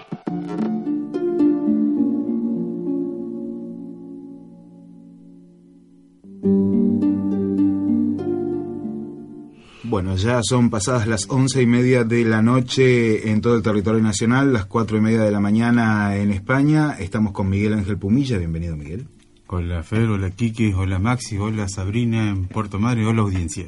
Hola audiencia y dicho sea de paso, disculpen si hay algunos microcortes, algunos de los escuchas están teniendo este problema, quizás se deba a una saturación en la cantidad de oyentes en este momento eh, sintonizando LU33 a través de la web. Vamos a intentar averiguarlo con, con la dirección de la radio y establecer bien las mediciones de audiencia que tenemos. Eh, quizás nos llevemos una sorpresa y sea más incluso de la que creemos. Así que, en todo caso, muchas gracias. Esta noche, Quique, seguimos con el caso de Silvana. Silvana que 33 años más tarde eh, se encuentra con algo que la deja perpleja. 33 años después de lo que escuchábamos en la primera hora. Este caso en el que ella, con Gustavo, con este amigo que luego muere en un accidente ocho meses más tarde, se encuentra en una noche en, en 1981 con un cilindro de luz que los envuelve Gustavo se desmaya sobre el volante, ella sí queda consciente observando esto, pero durante un rato. Para ellos ha pasado, han pasado apenas minutos y en realidad el transcurso de todo el hecho Tres horas. significa tres horas. Bueno, esto es lo que, lo que sucede en esta primera etapa del relato, donde también conocimos un poco del, del trasfondo de la historia familiar de Silvana. Ahora sí, volvemos, llegamos al presente y 33 años más tarde escuchamos qué es lo que le sucede hoy a la protagonista de Puente 2001.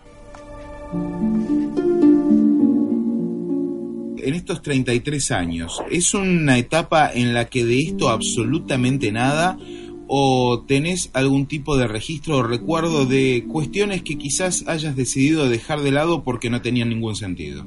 Sí, puede ser, sí, siempre, viste, eh, o sea, no he tenido otras experiencias, sí he tenido relatos de mi familia, de mi tía y mi tío también, que no, esto te estoy hablando ahora 10 años atrás, que han ido al cementerio y mi tía vio una persona de- plateada de 3 metros de alto, bueno, que ella se quedó muy mal, según mi tío era un extraterrestre, porque él creía mucho en los extraterrestres.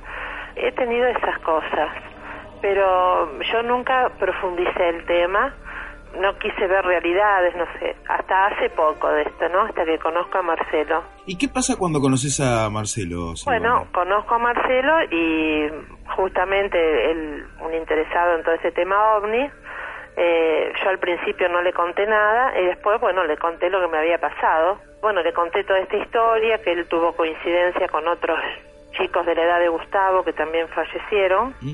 Este, y bueno, y después, hace más o menos, sí, un año atrás, en el verano pasado, yo tuve una experiencia con sueños míos, con una nena, con Aina, Sí. que aparecía en mis sueños y me y charlábamos, incluso en un sueño que sí lo recuerdo, estaba ella con otros seres en el patio acá de la quinta donde vivimos, ¿no? Aina, ¿cómo te llega este nombre? ¿Te, te lo dice directamente? Ella me lo dice. Ajá. Hay cosas que recuerdo y cosas que me las cuenta Marcelo que yo se las decía, porque él me decía que le preguntara el nombre, bueno, y por eso sé el nombre de ella. Sí, la dibujé, como yo más o menos la veía, ¿no? Después, bueno, que ap- aparece ella con muchos hombrecitos detrás en el patio de nuestra quinta, ¿no? Que tenemos un lugar de muchos árboles. Ajá. Bueno, es como que estaban arriba de los árboles y ella siempre la veo elevada de la tierra. Estos hombrecitos de los que me de los que me hablas, ¿cómo- eh, ¿vos te acordás de los hombrecitos? Veo hombrecitos no altos, serán para mí, te estoy hablando de lo que lo que yo veo, ¿eh? Sí. De un metro veinte, con ojos muy grandes y de color oscuro. Color oscuro. En los árboles a veces. Sí, en los árboles. Bueno, está bien que yo a ella la veo siempre de noche, Ujú. no la veo de día. Y siempre en un contexto que quizás está relacionado con lo onírico o con el sueño, o vos realmente no tenés sé algún qué recuerdo. decirte ahí. Claro, No ese sé, es el tema. el, el- el tema es que, por ejemplo, ella ya te digo, no, no veo que sea una presencia mala, sino que la veo como una presencia positiva, como que también me habla de mis seres queridos que no están, eso me acuerdo, y me dicen que, ella me dice que están bien, y, y después me invita a ir a un lugar, que vaya con Marcelo, que vaya Marcelo, y nada más, no me acuerdo de otra cosa.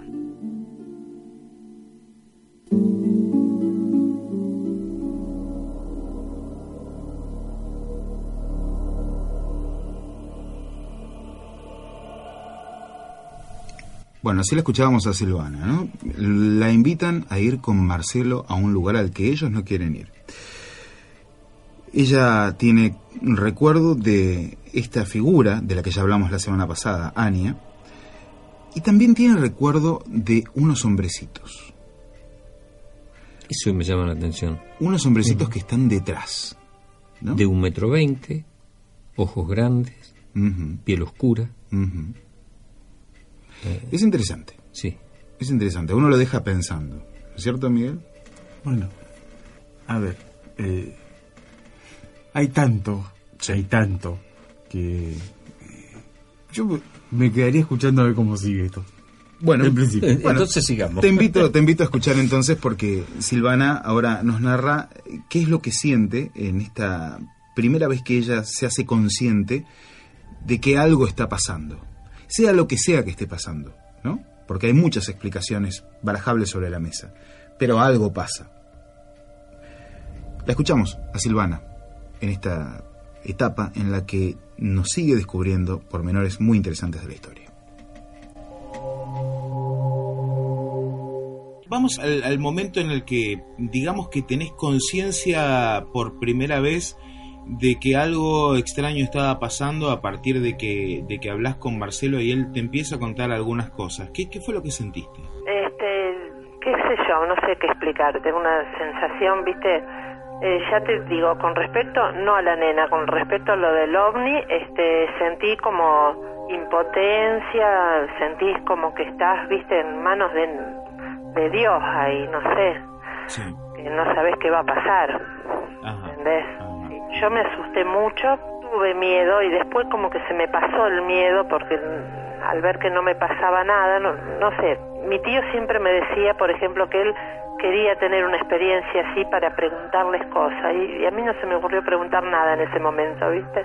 Ajá. Y, y nunca vi que había un ser, pero para mí sí, había alguien detrás mío. Ajá. Sé qué pasó con Gustavo, que no recordó nada, no sé. Me gustaría por ahí, Silvana, eh, que, que más allá de lo, de lo que sentiste, vos me contabas que algunas cosas recordás y otras te las ha contado Marcelo. ¿Cuáles son las cosas que vos recordás? ¿Qué es lo que vos recordás específicamente? Yo recuerdo, eh, bueno, esta nena aparece el verano pasado, Ajá. no sé si apareció antes en mi vida, porque yo dormía sola, vivía sola. Ajá.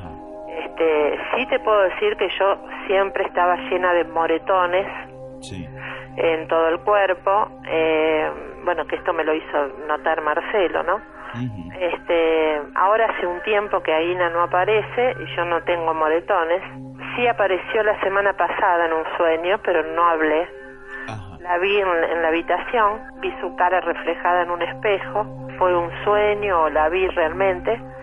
No estaba Marcelo en ese momento conmigo en el dormitorio, estaba, yo estaba durmiendo y él no. Bueno, y de los recuerdos que tengo de ella es que me transmitió siempre paz, eh, me incitó a, a que pinte, porque a mí me gusta pintar, dedicarme a la parte artística, ¿no?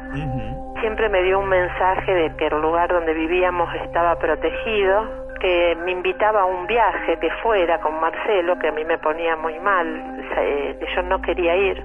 Yendo, yendo a este personaje, ¿hay algún eh, mensaje, algo que vos recuerdes que te haya quedado eh, sonando más fuerte en la cabeza que otras cosas? Que me dedique a hacer las cosas que quiero, que me gustan.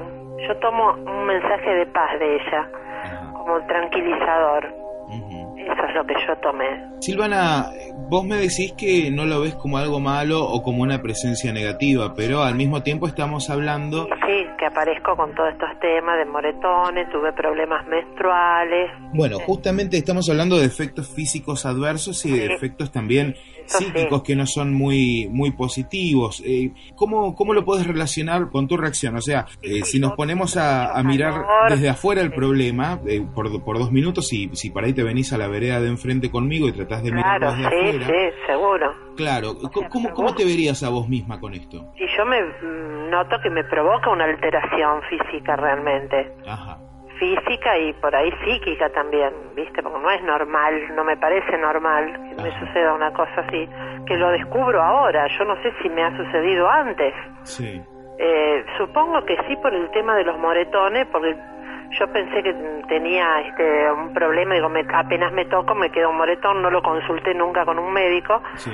O que me golpeo porque me gusta andar entre las plantas, qué sé yo, pero evidentemente no. ¿Y estamos Ahora- hablando de muchos moretones? Sí, en todos lados, más en la zona de las piernas, en, en el vientre. Seguimos en la vereda de enfrente, te estás mirando desde afuera. Si, vos- si te mirando desde viendo desde afuera y- e incluimos en esto el, el evento ovni que tuviste hace 33 años, aquella noche, ¿cuál sería por ahí tu conclusión que sacarías con respecto a lo que me estás narrando? Eh, una conclusión, Eh, Lo que vos por ahí terminás de pensar cuando te vas a dormir para poder conciliar el sueño, porque me imagino que sabiendo esto no debe ser tampoco tan fácil.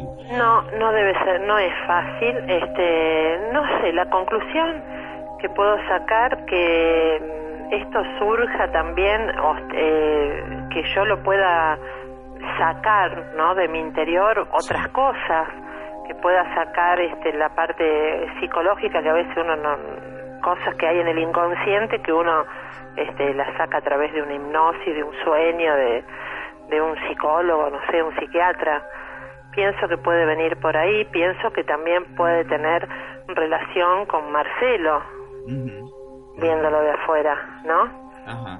Este, pienso que sí, que a lo mejor gracias a él yo puedo sacar todo esto, Eh, o que justamente por esto nos encontramos nosotros en la vida también. Puede ser, que esto tenía que salir a la luz. Puede ser que esto tuviera que salir a la luz, dijo Silvana. Y me pareció interesante el ejercicio de hacer que se viera desde afuera, ¿no? Que, que, sí, estuvo muy bueno. Que intentara eh, ser crítica sobre ella misma en este aspecto. Y creo que lo, lo realizó bastante bien. ¿no? Eh, empezó a analizar eh, cuestiones que tienen que ver justamente con cómo llega ella a esto. Y, y bueno, eh, es, es, como dije, es muy complejo. Está incluido el tema de cómo ella lo interpreta, esta entidad o esto que le pide a ella que haga cosas que le gustan, ¿no? que se dedique a las cosas que le gustan, que, que intente eh, manejarse dentro de esos parámetros y al mismo tiempo toda la cuestión de los efectos físicos adversos y también psíquicos, ¿no? Es, es un tema es un tema profundo. Muy profundo, muy profundo, pero eh, yo quiero sentar por ahí una base que sirva eh, para todos aquellos que nos están escuchando.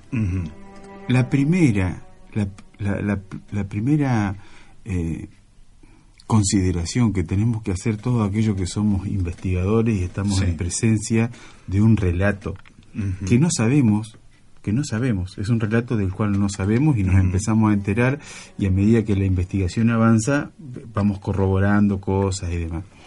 Eh, la primera situación ante un relato es pensar, ponerse en los zapatos del otro para pensar que lo que dice para él es una realidad. Independientemente de la procedencia que tenga, de dónde viene ese relato o por qué está atravesado ese relato. La primera cosa es que para él es cierta, es verdadera y es real. El tiempo y la investigación después da para aseverarlo o para negarlo o para confrontarlo o para entrecruzarlo con otras cosas. Pero la primera consideración es de respeto y de eh, poner a la persona como que es veraz consigo misma cuando hace estas consideraciones. ¿De dónde viene? Es otro tema. Yo voy a esta, a esta primera consideración que, que- que uno tiene que tener sobre el sujeto. Y esto, eh, sin, sin ser ingenuo y sin ser inocente, que hay otras personas que hacen, son falaces en sus dichos a sabiendas y que tienen otras consideraciones que también ha pasado en algún... Pero mi primera consideración, creo, parte de esto. Si me desencanto, que sea a posteriori y no a priori. Mi primera consideración es de respeto a la situación y después que los hechos mismos digan y que la investigación misma vaya diciendo. La primera cosa, cuando me pongo ante una realidad. Después, el tratamiento... Disculpa, Miguel, eh, es una de las premisas fundamentales este, para, para empezar el tratamiento eh, de, de- de un caso de este tipo. Totalmente de acuerdo. Digo, lo, lo hablo desde la experiencia que hemos tenido Es- en. CIOVNI, Sí, sí, que- sí, sí. eh, a- aquellas cosas desde, desde nuestros inicios de la investigación, que esto fue la primera cosa que nos propusimos a la hora de salir a investigar. Primero el testigo. Primero el testigo. Eh, pero además, porque eh, cuando había alguna cuestión falaz, este, saltaba enseguida. Enseguida ¿eh? aparecía, Eh, sí. apare- aparecía enseguida, o sea, la- teníamos la capacidad de... Lo que tengo que decir a este punto es que la historia de Silvana suena consistente en todo punto. Por supuesto, eh, tuve que, que editar, tuve que, que recortar partes porque además pregunté y repregunté, ¿no? como, como, como uno tiene que hacer. Él se dice que no es investigador. y yo lo corrijo cada vez que puedo y, y- y me baso en las mismas palabras de él para demostrarle lo que él no quiere aceptar. lo que no quiere reconocer. Bueno, igual eh, Silvana va a estar en vivo charlando con nosotros la semana que viene o la otra, dependiendo de la programación que tengamos eh, de contenidos, eh, porque quiero que, que Quique y Miguel, ustedes dos, sí eh, realicen un cuestionario más profundo, ¿no? Eh, basado en los años de experiencia que tienen ustedes. Y posiblemente pueda estar el, el 9 de agosto acá en La Pampa también. Seguramente, seguramente y posiblemente. Vamos a ir directamente a los efectos físicos adversos porque se nos está acabando el tiempo. No es poco. La seguidilla de datos que vamos a tener a continuación la podemos encontrar en los libros de John Mack, la podemos encontrar en las investigaciones de Quique Mario Miguel Pumilla, de Luis Burgos, de Daniel Valverdi, de tantos investigadores, de Joseph Guijarro Triado, de tantos investigadores que se han encontrado con estos casos a través de los años y los han analizado al por menor. Es muy interesante, la escuchamos. Silvana, me nombraste problemas con el ciclo menstrual, Sí, algo muy específico. sí, muchas hemorragias. Ajá, y, y esto sucede cuando cuando aparece esta esta figura Y esto específicamente. sucedió, sí, en el verano pasado, mucha hemorragia de estar, viste, 30 o 40 días eh, con hemorragia, sí. Varios meses, sí, me ha sucedido. ¿Y te ha sucedido otra vez en estos 33 años? Eh, sí, sí, sí, sí, me ha sucedido en dos oportunidades más, sí. De tener muchas hemorragias, que yo, por supuesto, no pensé que era relacionado con esto, ni sé si lo es. Vos, vos- No vos- sé. No, no, no, por supuesto. Vos sos madre y para ahí es una pregunta que te voy a hacer que vos tenés que decidir si la vas a responder o no, pero ¿tu- ¿tus embarazos fueron normales? Eh, mis embarazos, sí, fueron normales, tranquilos, sí. El primero, el de mi hija, que tuve náuseas, este, o sea, no tuve partos normales, ¿eh? Eh, yo no tuve dilatación en ninguno de los tres. Ah, no. Cero dilatación, a mí me tuvieron que hacer tres cesáreas. Ajá. Sí. Después tuve un embarazo que era un, este, no sé si tiene relación o no, un este huevo güero, que es un huevo sin concebir sería, Sí. sin embrión. Eso me sucedió, pero nada más. Y me decías recién que, que sí, que de hecho te es difícil para irte a dormir. ¿Qué, ¿Qué es lo que pensás cuando te vas a dormir Sí, para, para- sí, para poder que conciliar el no sueño? aparezca nadie, que no me moleste nadie, que pueda dormir tranquila. No, muchas veces me despierto toda transpirada, viste, sobresaltada. Eh, me tengo que levantar de la cama, pero bueno, no recuerdo si ha sucedido algo o no. ¿Eventos de, de mucho calor? Sí, sí, sí, eso siempre. Sí, mucho calor. ¿Insomnio o jet lag, esta diferencia en los horarios para dormir, que por ahí uno duerme en cualquier horario? Este, yo a veces sí me siento como que me levanté muy cansada, ¿me entendés? Eh, eso sí me pasa. Dolores en las articulaciones, bueno, pero viste, uno a veces le echa la culpa a otras cosas. ¿Te ha pasado de despertarte en algunas temporadas exactamente a la misma hora todos los días? Sí, sí, sí, sí, me pasa. ¿Y qué hora era A eso? la madrugada, ¿Y, y a qué hora era más o menos? a las 3 de la mañana, es normal que me pase eso. Ah, sí. Todavía me pasa, sí. Todavía te Sí, pasa. sí, sí. 3, 3 y 10 de la mañana me despierto. ¿Y vos en ese momento en el que te despertás a las 3, 3 y 10 de la mañana, es, es en estos momentos en los que decís que por ahí te despertás agitada o con mucho calor o, sí, o es normal? Sí, suele sucederme eso. En la casa siempre en silencio, no notas nada extraño. Eh, no, soy de mirar, ¿eh? Ah. Miro, este, soy de, de por ahí ver cosas, pero hasta ahora no veo nada raro. Yo siempre observo eso. Ajá, Sí, soy de buscar figuras, si veo algo, si hay alguien. Eh, Trato de encender la luz. ¿Tiene algo que ver con, con, con charlas que hayas tenido con tu tío en, en años anteriores? Sí, Esto de- puede ser, sí, Fernando. Lo que le ha sucedido a ellos fue algo muy fuerte, ¿viste? Eso queda, no es fácil de... Se transmite, digamos, ¿no? Bueno, datos que han despertado eh, el, eh, el comentario aquí en la mesa de Puente 2001, ¿no? No es para menos.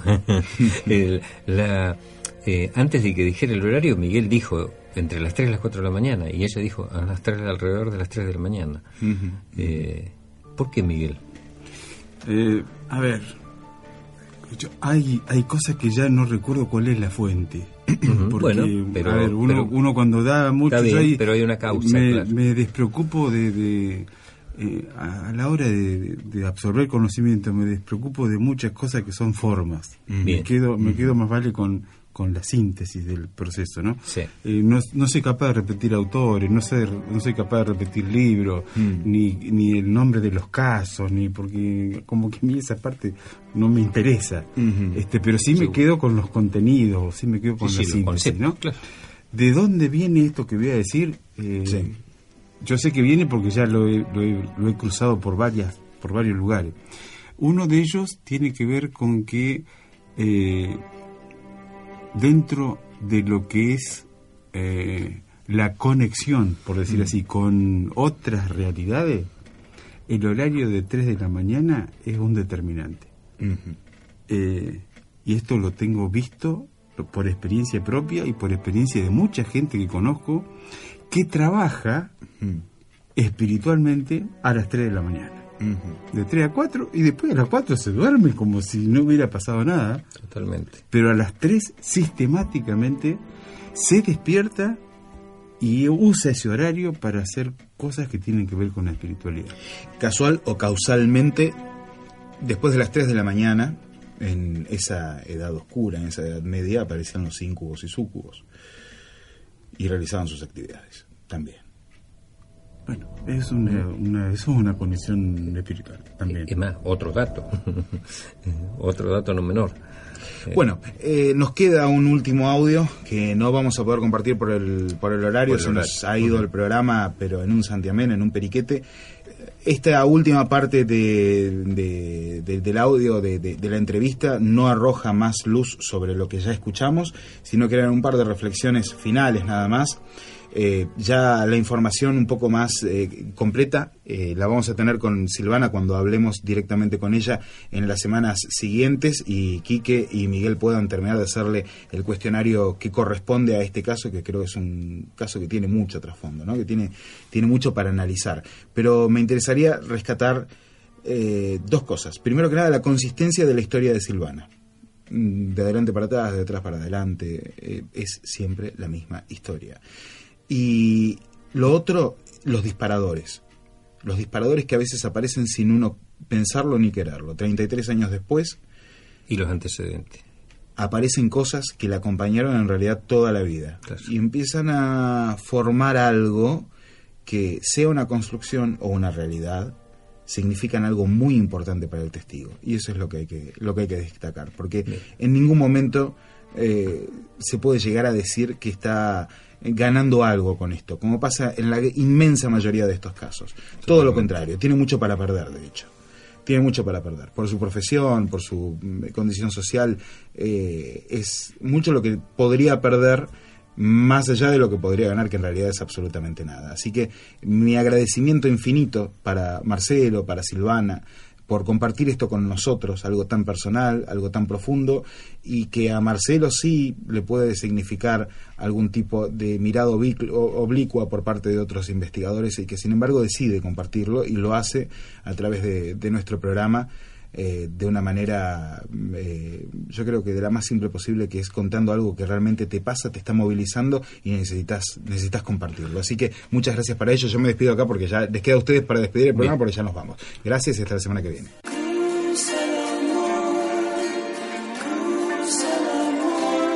Esta, este propósito que también tiene Silvana y Marcelo de socializar un hecho.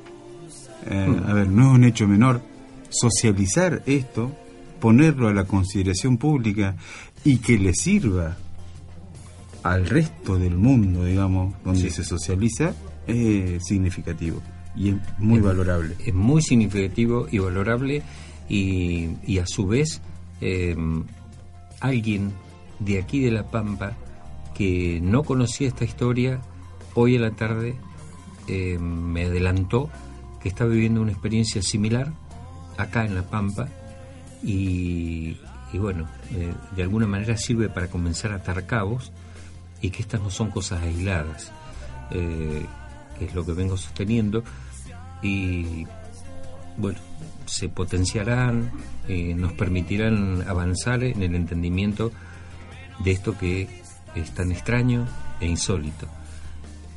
Con la música de, de despedida que nos identifica siempre en la partida, eh, nos despedimos hasta el próximo jueves con los mejores deseos para toda nuestra audiencia en este fin de semana que se aproxima, que lo disfrutemos y que usemos el amor como un puente.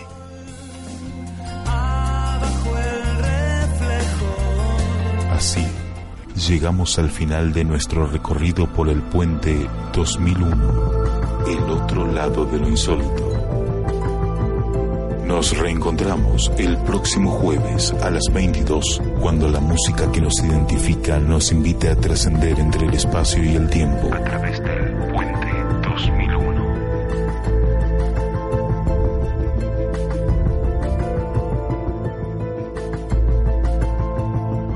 Puente 2001.